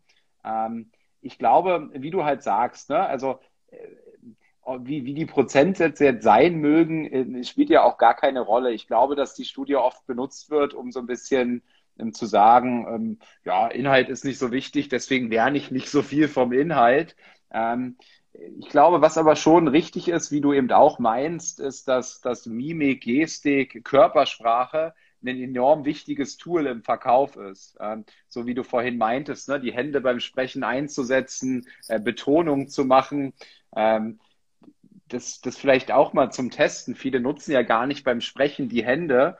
Wenn man zum Beispiel eine Aufzählung macht und sagt eins, zwei, drei und jetzt nimmst du mal deine Hände und machst eins oder erstens, zweitens, drittens. Da ist meine Betonung eine ganz andere, als wenn ich sage erstens, zweitens, drittens. Ja, wenn ich das durch meine Hände unterstütze, kommt die Betonung ganz anders. Und äh, ich glaube, deswegen ähm, finde ich das gar nicht so schlecht, weil es den Fokus eben auch mal auf diese Punkte richtet. Ähm, nichtsdestotrotz ähm, äh, ist der Inhalt ähm, in dem, was ich immer verkauft habe, nochmal deutlich wichtiger als sieben Prozent. Ja, ich habe tatsächlich gerade selber auch ein äh, langes Interview, auch rund um ein Buch mit äh, Wolfgang Bosbach gemacht, der ja angeblich, wenn man es googelt, einer von Deutschlands beliebtesten Politikern ist. Ihn habe ich gefragt, ich sage immer da im Bundestag und so, da hängt ja auch viel ab von euren Reden. Wie würden Sie das bewerten? Und er hat gesagt, ein, äh, zwei Drittel Inhalt, ein Drittel Performance. Weil meine These war, ich habe gesagt, pass auf, in meiner Argumentation, wenn ich das schon mal so vorstelle, sage ich, es ist ungefähr so, 25 Prozent ist das, was du weißt. Dann ähm, im Verkaufsgespräch gehen viele hin und erzählen ihr ganzes Wissen. Dann kommen sie mit den Beweisen, weil der Kunde irgendwann gelangweilt ist und man sieht an den Augen, der ist nicht mehr ganz bei der Sache. Dann sagen sie, ja, das ist aber richtig, weil ich habe das Zertifikat, das hat der TÜV attestiert und ich war auf der Schule. Das bringt den Kunden aber kein bisschen weiter. Und deshalb sage ich immer, 50 Prozent ist auch die Performance im Gespräch. Und bei Performance im Gespräch geht es eben nicht nur darum, dass du deinen Inhalt runterbetest, sondern dass du auch guckst, erreicht er meinen Empfänger? Kann ich den unterstützen, indem ich meine Körpersprache einbringe, indem ich meine, also meine ganze Wirkungskraft da reinbringe und damit meine Unterze Überzeugung unterstütze. Wie gehe ich vor allen Dingen mit Gesprächssituationen um, wenn ich mehrere Gesprächspartner zum Beispiel auf Kundenseite am Tisch habe? Wie manage ich so eine Gruppe? Wie führe ich die? Das sind ja die Sachen, wenn ich zum Beispiel Vertriebstrainings mache. Ich mache ja unheimlich viele Live-Rollenspiele weil ich immer sage, Leute, Theorie, das gibt's alles im Internet. Lasst uns mal richtig ins Doing hier reingehen. Du bist jetzt der Kunde, du kannst all die bösen Sachen sagen, die dein Kunde immer sagt, und ich zeige dir, wie du gleich trotzdem kaufst. Und dann mache ich mit denen die mache ich mit denen die Spielchen und dann sitzt da einer, der mir vorher sagt, ich kaufe auf keinen Fall und dann sagt er, ja okay, dann bestelle ich das jetzt. Dann lachen immer alle, aber sage ich Leute, es ist so einfach. Ihr müsst es nur oft genug trainieren und nicht immer nur dann, wenn der Kunde dabei ist, sondern vorher. Hartes Training, leichtes Spiel. Fand ich auch ein äh, ähm, einen, einen Satz, den ich bei dir gelesen habe, die meisten Verkäufer trainieren nur dann, wenn, immer dann, wenn der Kunde dabei ist. Und das matcht so ein bisschen das, was ich aktuell sehe mit meiner Smart Seller Academy, wo wir viel im Mittelstand unterwegs sind. Und wenn ich da frage, und ähm, wie, wie macht ihr euch besser? Ja, wie entwickelt ihr euch weiter? Dann ist die Top-Antwort im Mittelstand, ja, wir laden ähm, einmal im Jahr einen Vertriebstrainer ein für einen Workshop und dann sage ich immer, und dann wird gesoffen.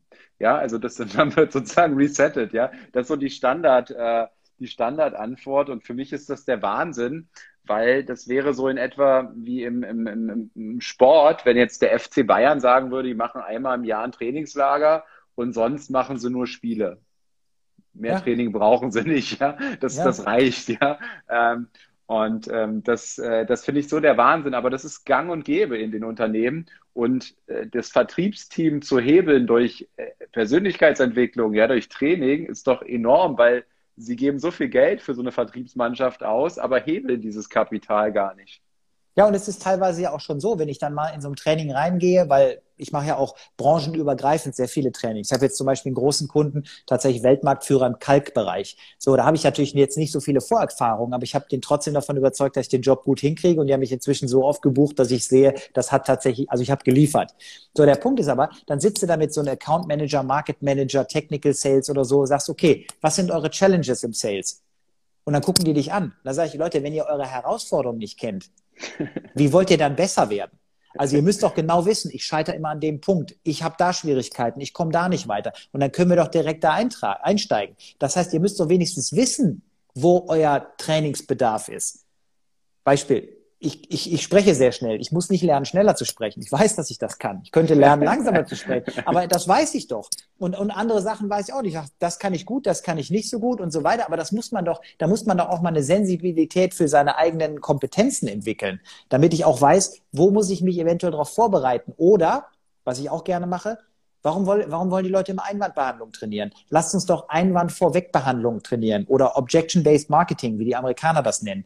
Wenn ich vorher schon weiß, dass ich an irgendeiner Stelle vielleicht im Vergleich zum Wettbewerb nicht der Beste sein kann, weil bestimmte Parameter dagegen sprechen und ich das selber ins Verkaufsgespräch einbringe und direkt entkräfte, dann kann der Kunde das doch gar nicht mehr anführen. Das ist doch dann erledigt. Aber stattdessen versuchen viele dem auszuweichen in der Hoffnung, dass der Kunde wieder nicht sagt, weil sie keine Strategie kennengelernt haben, wie man das vermeiden kann. Und es gibt so viele Möglichkeiten, Verkaufsgespräche zu einem wahnsinnig spannenden Unterfangen zu machen, dass dann irgendwann wie bei dir und mir so eine Sucht danach entsteht, dass man denkt, komm, lass uns das machen. Das ist einfach geil. Verkaufen ist einfach geil. ja, ich habe noch, ein, noch, noch einen spannenden Punkt zum Thema Verkauf, den ich, den ich, den ich wichtig finde. Den nennst du führen Sie den Kunden durch das Tal der Schmerzen. Ja. Ähm, was sprichst du damit an? Also, da nehme ich mir wieder ein Beispiel, weil da, ich glaube immer IT-Beispiele, da können sich Leute viel äh, schnell und schnell reinversetzen. Also, stell dir vor, du hast jetzt eine Firma und in der Firma arbeiten 20 Leute. Dann sind die Leute, die da arbeiten, nicht alles IT-Cracks. Und wenn die jetzt meinetwegen von Windows XP auf Windows 7 oder von Windows 7 auf Windows 10 äh, alle ihre Arbeitsplätze getauscht kriegen, dann ist das nicht für jeden intuitiv, wie es ab morgen geht. Das heißt, die werden die ersten zwei, drei Tage nach so einer Umstellung langsamer sein, weil die einfach mit Dingen beschäftigt sind, die die vorher schon im Griff hatten. Plötzlich sind die Knöpfe woanders, plötzlich geht das alles ein bisschen, ja, geht halt anders. Es muss anders bedient werden und das führt natürlich dann zu Frust. Das ist in jedem IT-Projekt so. Weil ich das aber weiß, habe ich das dem Kunden immer dazu gesagt. Wenn ich den Auftrag hatte, habe ich gesagt, so Herr Kunde, wir haben jetzt darüber gesprochen, wo wir stehen, wo wir hinwollen, wie wir da hinkommen, was Sie dafür kaufen müssen und so weiter. Und jetzt, wo Sie mir den Auftrag schon gegeben haben, muss ich Sie auf noch etwas hinweisen. Die ersten und dann abhängig von der Komplexität des Projektes habe ich gesagt, die ersten drei Tage, die ersten sieben Tage, die ersten 14 Tage werden Sie mich für das, was wir hier zusammen umsetzen, absolut hassen. Sie werden jeden Tag denken, den lasse ich hier hinkommen und dann haue ich dem links und rechts eins um die Ohren, weil der hat hier auf jeden Fall äh, Mist gebaut. Und ich verspreche Ihnen so sicher, wie das passiert, dass wenn Sie da mit mir durchgehen, durch dieses Tal der Schmerzen, was mit der Umstellung verbunden ist, weil wir so eine radikale Transformation in Ihrem Unternehmen durchführen, dann werden Sie hinterher auch die Ernte einfahren, für die wir das Ganze tun, nämlich das, warum wir das ganze Unterfangen starten. Und dann habe ich das immer auch am Flipchart aufgemalt. Habe gesagt, schauen Sie, Sie wollen natürlich, dass wir von hier nach da kommen, aber so ist nicht die Kurve. Die Kurve ist von hier deutlich schlechter und dann geht's nach oben. Aber so wie ich Ihnen verspreche, dass es runtergeht, wird es auch hochgehen. Und das Geile ist, wenn du das dann in so einem ähm, klassischen Chefbüro am Flipchart oder Besprechungsraum anmalst, die haben ja gar nicht so oft Besprechungen, wo die das Besprechung, dieses Flipchart brauchen. Das heißt, es kann sogar sein, dass eine Woche später das da immer noch hängt. Und wenn der, wenn der Chef dann tatsächlich ein paar Tage später richtig genervt anruft und du sagst dann, ähm, erinnern Sie sich an das Tal der Schmerzen? Wir sind mittendrin. Und genauso wie wir reingekommen sind, kommen wir auch wieder raus. Dann ist der ganze Stress aus dem Gespräch raus. Aber die Verkäufer, die sagen, machen Sie das mal, es wird alles gut, die werden immer scheitern. Und deshalb sage ich, sag doch vorher, dass es damit verbunden ist. Beispiel, ähm, wenn du dich jetzt operieren lassen würdest, heute so klassische Operationen, ich sag mal Augenlasern, Das ist damit verbunden, dass das erstmal gewisse Schmerzen auslöst. Bestimmte Umstellungsprobleme damit verbunden sind. Dafür musst du dich nicht lasern lassen. Dafür kannst du auch auf Kontaktlinsen wechseln. Dafür kannst du verschiedene andere Sachen machen. Wenn du Personal, äh, buchst einen Personal Coach, der macht mit dir meinetwegen intensives Training dann wirst du, wenn du untrainiert bist, anfangs Muskelkater ohne Ende haben. Das ist nicht das, was du willst. Das sind die Schmerzen, die dazugehören, um hinten raus die Erfolge zu sehen, weil Muskeln wachsen halt durch Schmerz und dann durch Erholung. Aber das musst du halt vorher artikulieren und deshalb sage ich das immer dazu. Eine Diät ist manchmal auch für die ersten Tage mit ein bisschen Hungergefühl verbunden. ja, ist so. Aber, aber wenn du das vorher sagst, dann sagt doch einer genau, wie er es mir gesagt hat. Und das ist diese, diese Message da drin, weil ich einfach denke, man sollte Kunden klar darüber informieren, weil das macht natürlich, das stärkt das Vertrauen in das Folgegeschäft. Weil wenn der Kunde hier eine gute Erfahrung macht und ich drei Jahre später sage, wir machen wieder eine große Umstellung und Sie werden wieder durch das Tal der Schmerzen gehen, wird er denken, ah, habe ich schon mal gehört, weil das Bild vergisst er ja auch nicht mehr. Sagt, da sind wir damals auch rausgekommen, perfekt, machen wir wieder so. Es wird immer einfacher. Es wird immer einfacher. Ich habe mit Kunden fünf Jahre Wartungsverträge gemacht. Die unterschreibt ein Kunde nur, wenn er wirklich Vertrauen darin hat, dass wir über Jahre hinweg die Performance liefern, die er von uns gewöhnt ist und die er schätzt. So, und, und deshalb. Und äh, den, das Tal der Schmerzen, das erwähnst du aber immer erst nach dem Auftrag, ja? Ach, da gibt es, wenn ich, es ist ja so, wenn ich jetzt hier in irgendeinem Verkaufstraining sitze, muss ich mich da festlegen. Dann muss ich den irgendwann, weil Leute wollen ja immer eine Orientierung haben. Aber du bist ja, ich meine, ne, auch wenn ich jetzt hier sozusagen äh, äh, im Spotlight stehe und so weiter, aber du bist ja selber Profiverkäufer. Du weißt doch, wenn du richtig gut bist, dann entscheidest du doch situativ, wann muss ich was sagen. Das ist doch auch der Grund, warum ich so ein großer Freund von Training bin. Ich mache mir doch keine Gedanken. Oh Moment, ich muss die Kaufmotive noch identifizieren. Oh, ich muss das. Das funktioniert doch automatisch. Genau wie ich jetzt zum Beispiel in Trainingssituationen Leuten sage, wenn da drei Leute sitzen, meinetwegen der, der, der, der Prokurist, der Geschäftsführer und der Leiter Vertrieb oder was weiß ich, dann muss ich die alle ins Gespräch einbinden. Dann sage ich, da muss ich das machen, das machen, dann gebe ich denen genau Techniken, wie sie das machen.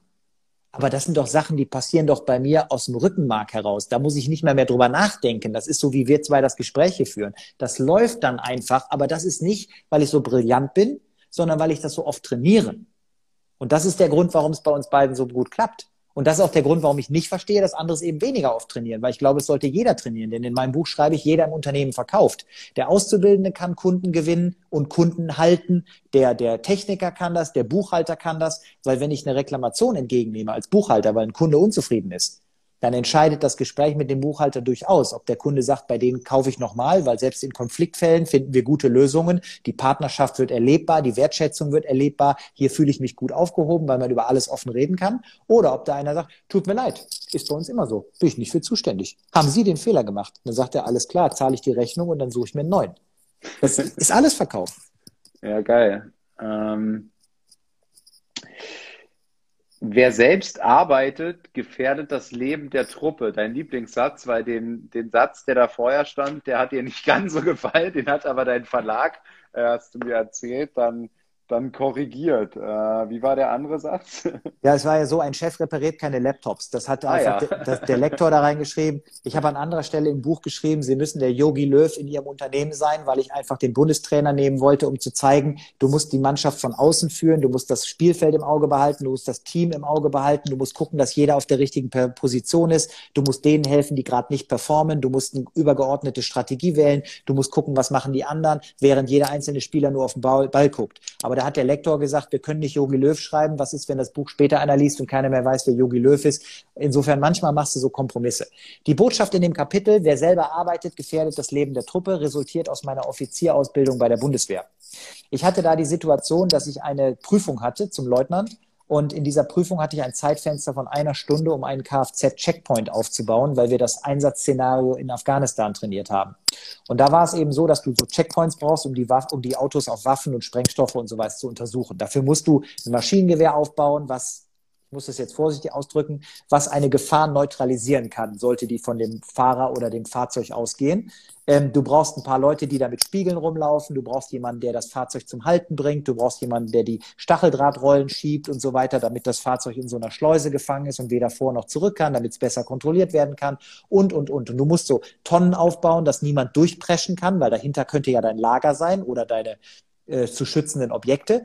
Und ich hatte diese Stunde und musste das auf äh, blanker Wiese sozusagen machen. Wir sind alle mit dem Truck rausgefahren. Auf einmal hieß es einfach, äh, also es gab eine Vollbremsung, es gab eine Explosion, es war eine Übung, aber es hieß, wir werden angegriffen, bauen Sie schnell einen Checkpoint auf, Semmelrot Sie und zack, zack. Und dann hatte ich das Gefühl, meine Truppe macht das nicht schnell genug.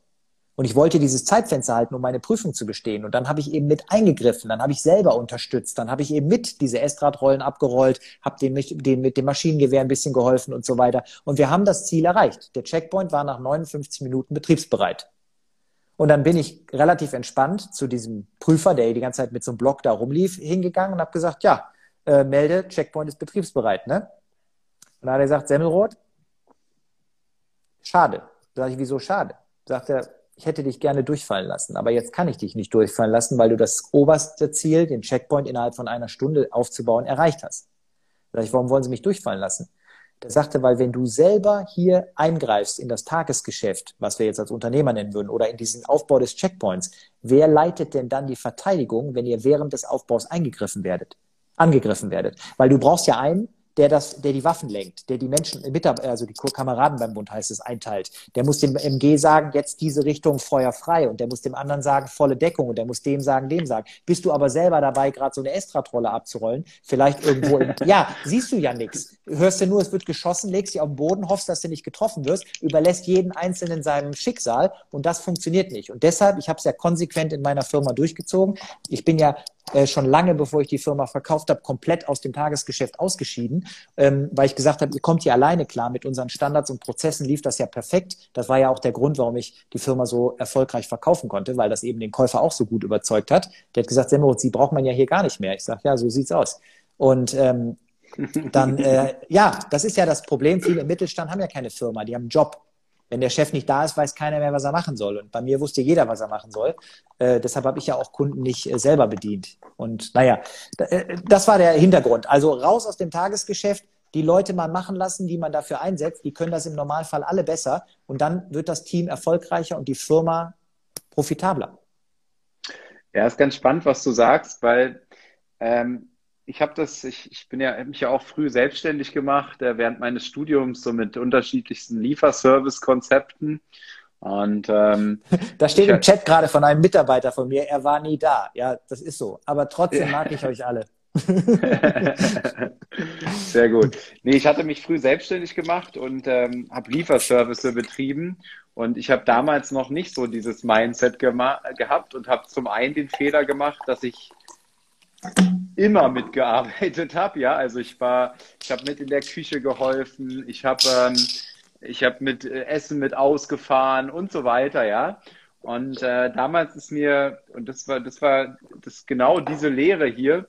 Damals ist mir dann aufgefallen, dass ich viel zu wenig am Unternehmen gearbeitet habe. Ich hatte gar keine Zeit mehr, wenn du da irgendwie zwölf Stunden äh, in der Frittenküche stehst und äh, äh, ausfährst und so dann machst du nicht in der 13. Stunde, arbeitest du noch an deinem, oder ich zumindest nicht, ja, ähm, an deinem Unternehmen und entwickelst es weiter und entwickelst bessere Lösungen. Und damals hatte ich eben auch noch das Mindset, ähm, ähm, ich wollte damit Kosten sparen, ja, auch wieder der Hebel, den wir heute schon hatten, ne? Ja, richtig. Ähm, und da habe ich genau diese Fehler eben gemacht, ne? Ein Fahrer hätte mich damals wahrscheinlich fünf Euro die Stunde gekostet. Ähm, aber ich wollte das noch sparen. Ja, ich war genau in diesem Mindset, was wir vorhin besprochen hatten.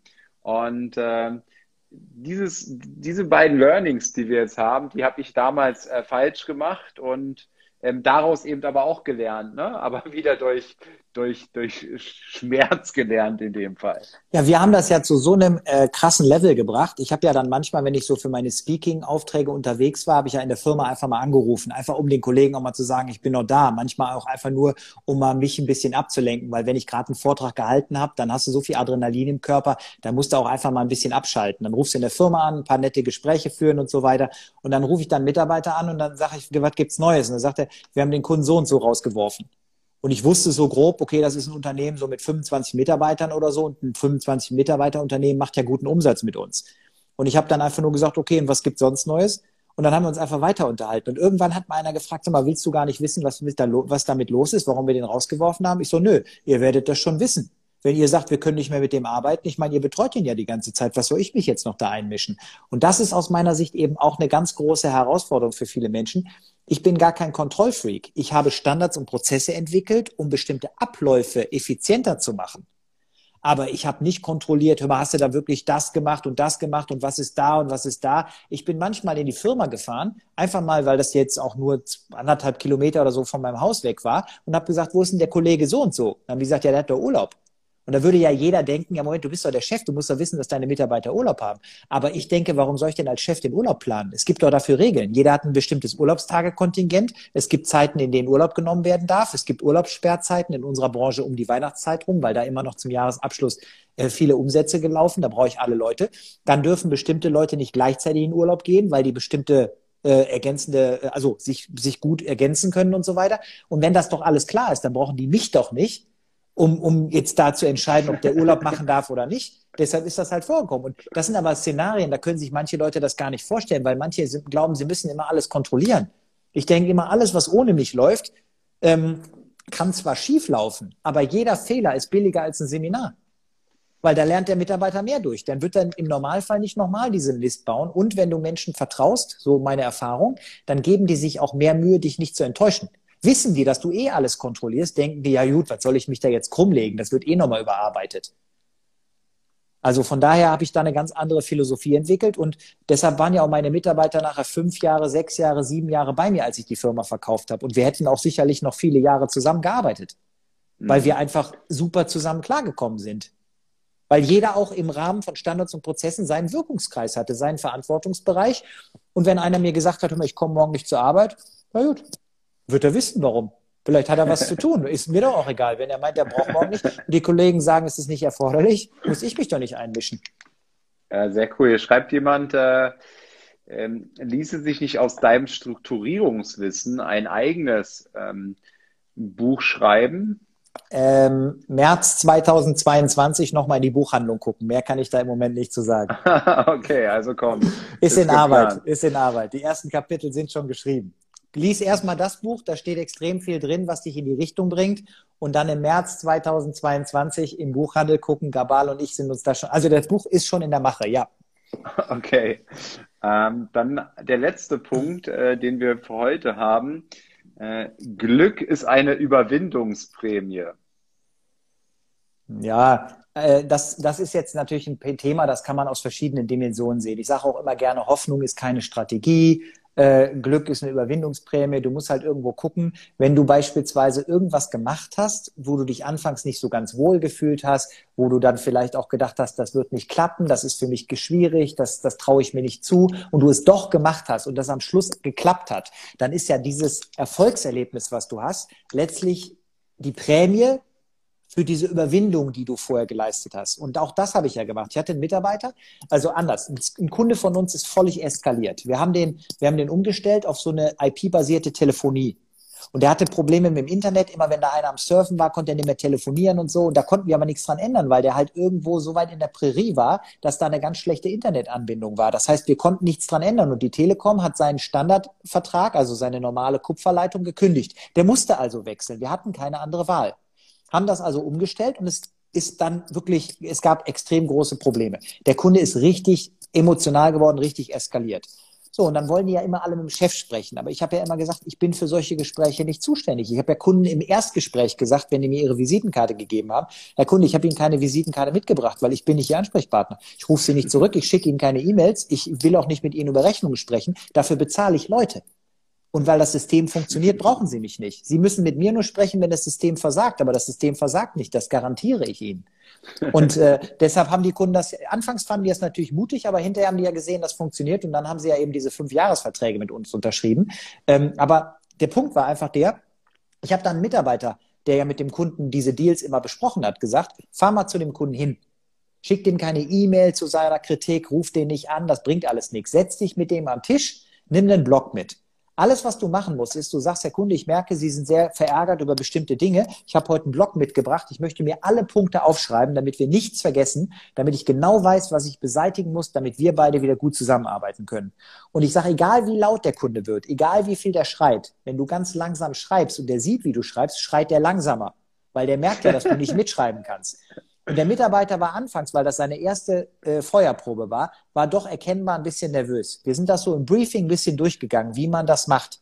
Danach ist er da hingefahren. Ich habe gesagt, nimm doch einen Kollegen mit für alle Fälle. Da sind die, glaube ich, zu zweiter hingefahren, ist schon ein paar Jahre her. Und hinterher kam der dann zurück und sagte, hör mal, ist alles wieder in Ordnung. Der Kunde ist nie gegangen, der Kunde ist bei uns geblieben, der war noch da, als ich die Firma verkauft habe. Und mein Mitarbeiter hat gesagt, ich weiß jetzt, wie es geht, wenn es nächstes Mal was ist, fahre ich hin und mach das. Und das meine ich. Mut ist diese Überwindung. Du musst das machen, obwohl du vielleicht anfangs nicht 100% sicher bist, ob du es hinkriegst. Und das ist dann meiner Meinung nach die Aufgabe von einem Chef oder einem Trainer oder einem Coach oder jemanden, der dich irgendwie entwickeln möchte. Du musst jemanden manchmal auch einfach ein bisschen schubsen. Gezielte Überforderung aktiviert Wachstumspotenzial, ist eine Keynote, die ich gerne mal halte. Man muss Menschen manchmal einfach auch ein bisschen aus ihrer Komfortzone schubsen und dann den Rückweg einfach zu betonieren, damit die im Endeffekt einfach wachsen. Wie ein Gummiband. Wenn du dran ziehst, können die nicht mehr zurück in ihre ursprüngliche Form und dann werden die automatisch mehr Möglichkeiten im Leben sehen, nutzen können und viel mehr Energie auf die Straße bringen. Ich habe das, äh, also ich mag das total gerne, inzwischen immer wieder meine Komfortzone quasi zu, zu verlassen, weil ich immer dann auch dieses Glücksgefühl bekomme, ja, wenn ich das getan habe. Also zum Beispiel äh, war ich jetzt im März äh, Fallschirmspringen obwohl ich enorme, ich habe überhaupt keinen Bock auf Höhe, ja. Ich mag Höhe nicht. Ähm, wenn ich an so einer Klippe stehe, dann denke ich mir, nee, lass mal lieber ein bisschen zwei Meter zurückgehen, ja. Ähm, aber ich weiß genau, dass danach immer irgendwie so ein enormes Glücksgefühl in mir entsteht, wenn ich diese Komfortzone so verlassen habe. Und heute habe ich ja auch was gepostet, ähm, dieses Thema kalt duschen. Ne? Ich habe kalt duschen für mich entdeckt. Ähm, weil es äh, für mich eine Art Ritual morgens ist, wo ich das erste Mal meine Komfortzone verlasse. Und ich habe dieses Bild online gestellt, ähm, wie quasi auf dem Regler, wo du kalt und warm entscheiden kannst, ne? Dieses, die, dieser Hebel. Und auf der einen Seite steht halt Wachstum bei kalt und bei warm steht halt Stillstand. Und jeden Morgen triffst du die Entscheidung, Wachstum oder Stillstand, ja. Das soll halt motivieren, das erste Mal am Tag im Grunde deine Komfortzone zu verlassen. Bei vielen ist es das erste Mal, wenn sie duschen. Ähm, und dann schrieb mich jemand an und sagte, Maurice, aber es gibt auch Menschen, die duschen warm und sind erfolgreich. Ja, ähm, das passiert mir, das passiert mir in letzter Zeit oft, wenn ich so sehr plakative Beispiele mache. Ähm, das, das hatte ich letztens auch in der Story, da war ich im, ähm, im Flugzeug und habe jemand gesehen, der saß neben mir und ähm, der hat zweieinhalb Stunden äh, so ein Handyspiel äh, gespielt und ist von Level 1 bis Level 44 hochgestiegen und hat zwei Bier gesoffen. So, ähm, und ich habe, ich hab, um das mal plakativ, um ein Bild, weil Bilder verkaufen hundertmal besser als meine Worte oder als so ein Text, den ich da hinschreibe, ja dieses Bild, sein, sein Handy ähm, abfotografiert neben mir, ja, und habe geschrieben, das Leben ist die Summe deiner Entscheidung.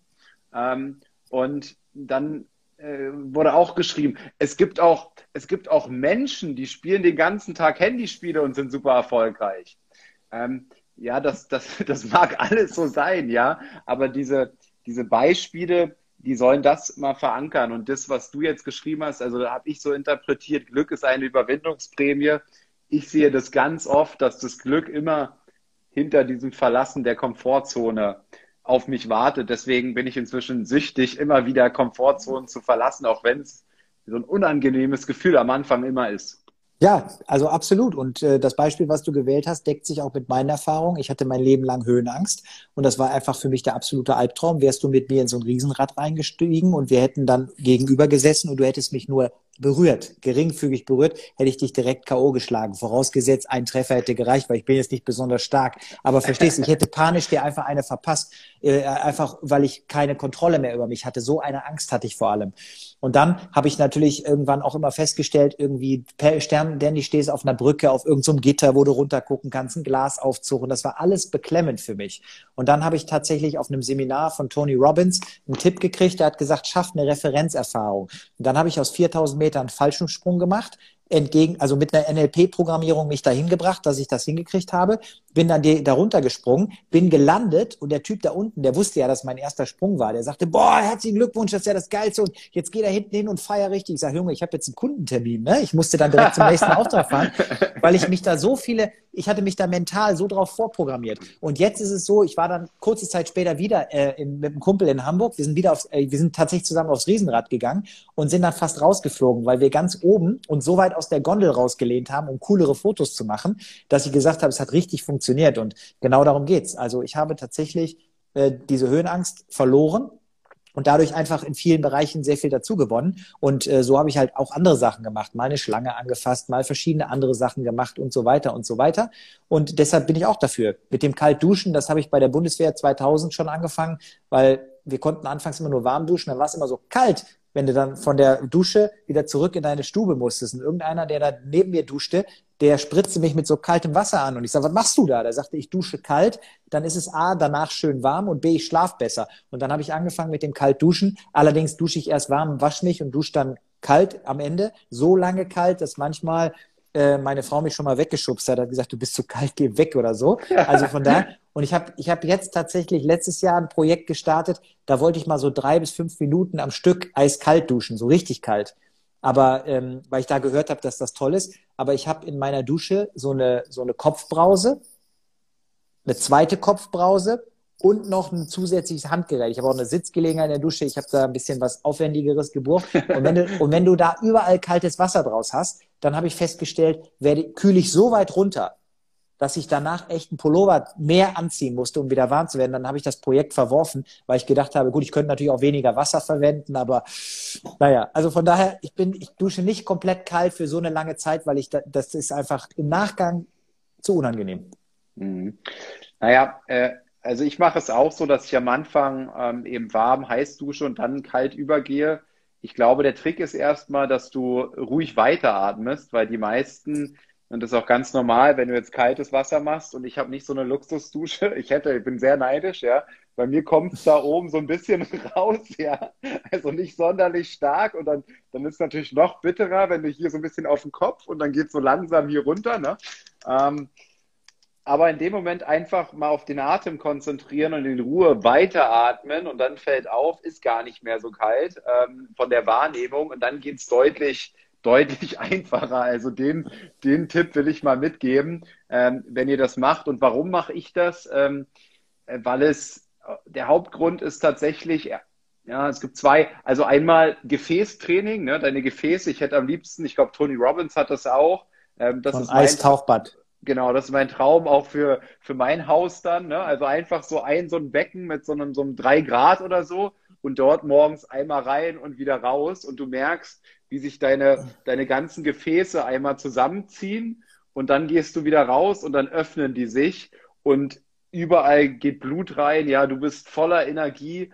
Ähm, also sowas, sowas muss ich tatsächlich mal auf mein Vision Board hier hauen, weil das will ich wirklich äh, tatsächlich haben. Ähm, das ist ein Grund. Und der andere, ja, ist im Grunde die Energie, ja. Also das ist für mich besser als jeder Kaffee oder jedes Red Bull. Ähm, danach bin ich wach, ja. Danach strömt eben diese Energie durch meinen Körper. Also von daher. Was ich, was ich vor allen Dingen noch mitgeben kann, das finde ich ist halt das Spannende, weil ich mich ja auch viel so mit Selbstkontrolle, also NLP und so Techniken auseinandergesetzt habe. Und ähm, ich, wenn ich morgens dusche, dusche ich am Schluss ja auch eiskalt. Und das für mich Spannende ist, dass mein Körper weiß, wenn ich morgens kalt dusche, soll er hochfahren und im Endeffekt jetzt für den Tag ready sein. Wenn ich jetzt gleich kalt dusche, kann ich danach wunderbar schlafen, was sich manche Leute nicht vorstellen können, weil das zu meinem Entspannungsprozess äh, abends dazugehört. Das heißt, ganz alleine in der Dusche nochmal zu stehen, eiskalt runterzufahren, danach lege ich mich ins Bett und penne direkt ein. Deshalb äh, würde ich auch, also ich gehe auch immer duschen. Wenn selbst, weißt du, so Sachen, wenn mir Leute sagen, ja, ich bin um vier nach Hause gekommen, sage ich, ja, dann war ich duschen. Ich bin um sechs nach Hause gekommen, ja, war ich erst duschen, weil das dazugehört. Und das ist das Spannende, wenn man das richtig konsequent über Jahre durchzieht, dass der Körper dann genau weiß, was ist jetzt die gewünschte Reaktion daraus. Weil der eine oder andere, der jetzt nur hört, ich dusche kalt, der wird denken, um Gottes Willen, da läge ich die ganze Nacht wach, aber das ist nicht zwingend der Fall. Aber das Atmen, du hast absolut recht, ist natürlich der Schlüsselfaktor, weil wenn du da hyperventilierst, wirst du das nicht genießen können. Ähm, und ja. naja, egal. Alles, alles so kleine äh, Lifehacks. Ja, tatsächlich äh, passt das ganz gut als, als Schluss auch, ähm, als Anspielung für nächste Woche, weil ich äh, nächste Woche einen Livestream mache mit dem Max, ähm, Max Grotzler, und der hat ein Buch geschrieben, das nennt sich der tägliche Biohacker. Und da sind, ich weiß gar nicht wie viele, ich glaube über 200 derartige Biohacks nennt er das, ja, drin, wie du deinen Körper halt ähm, durch, durch, durch kleinere Hacks im Grunde ähm, optimieren kannst. Sehr, sehr spannend, wie ich finde. Und das dann in der nächsten Woche. Aber erstmal, Philipp, besten Dank. Ähm, wir haben tatsächlich wieder 90 Minuten. Ich habe es mir fast gedacht, äh, dass wir beide sehr gut miteinander reden können.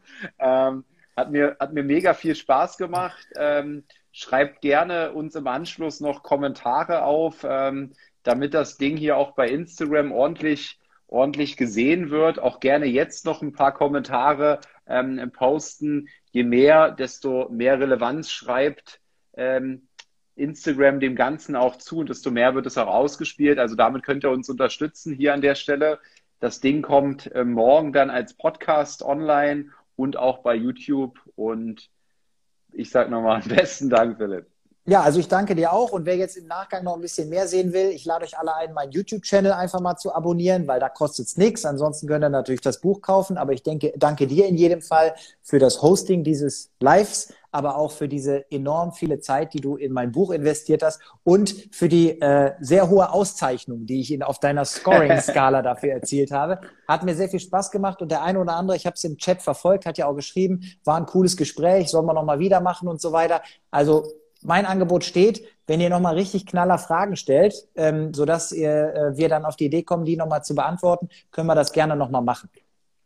Ja, vielleicht, Philipp, können wir auch sowas in die Richtung nochmal Verkauf machen, das Thema, was wir vorhin hatten. Also auf die Frage eingehen, ich sag mal, Verkauf für jedermann. Also was sind so die, vielleicht die zehn wichtigsten Verkaufstipps, die jeder in seine Praxis äh, äh, nehmen kann, der jetzt nicht um, unbedingt äh, im, im Verkauf ähm, unterwegs ist, weil wir beide uns ja sehr viel damit beschäftigen und ich glaube, das ist auch ein super, ähm, super Evergreen-Content quasi, ähm, der immer wieder geteilt werden kann. Aber ja, lass uns da was, lass uns da was überlegen. Also mir hat super Spaß gemacht und ich sag äh, gute Nacht und viel Spaß beim Kaltduschen jetzt. Alles klar. Vielen Dank fürs Zuschauen euch allen da. Ich wünsche euch noch einen phänomenalen Abend. Ausklang. Bye bye. Bis dann. Ciao.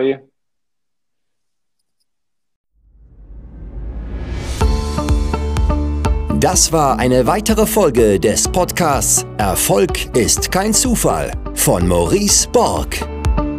Bitte nimm dir eine Minute und unterstütze uns mit einer Bewertung. Folge Maurice Borg bei Instagram und profitiere von seinen täglichen Buchausschnitten aus den besten Büchern unserer Zeit.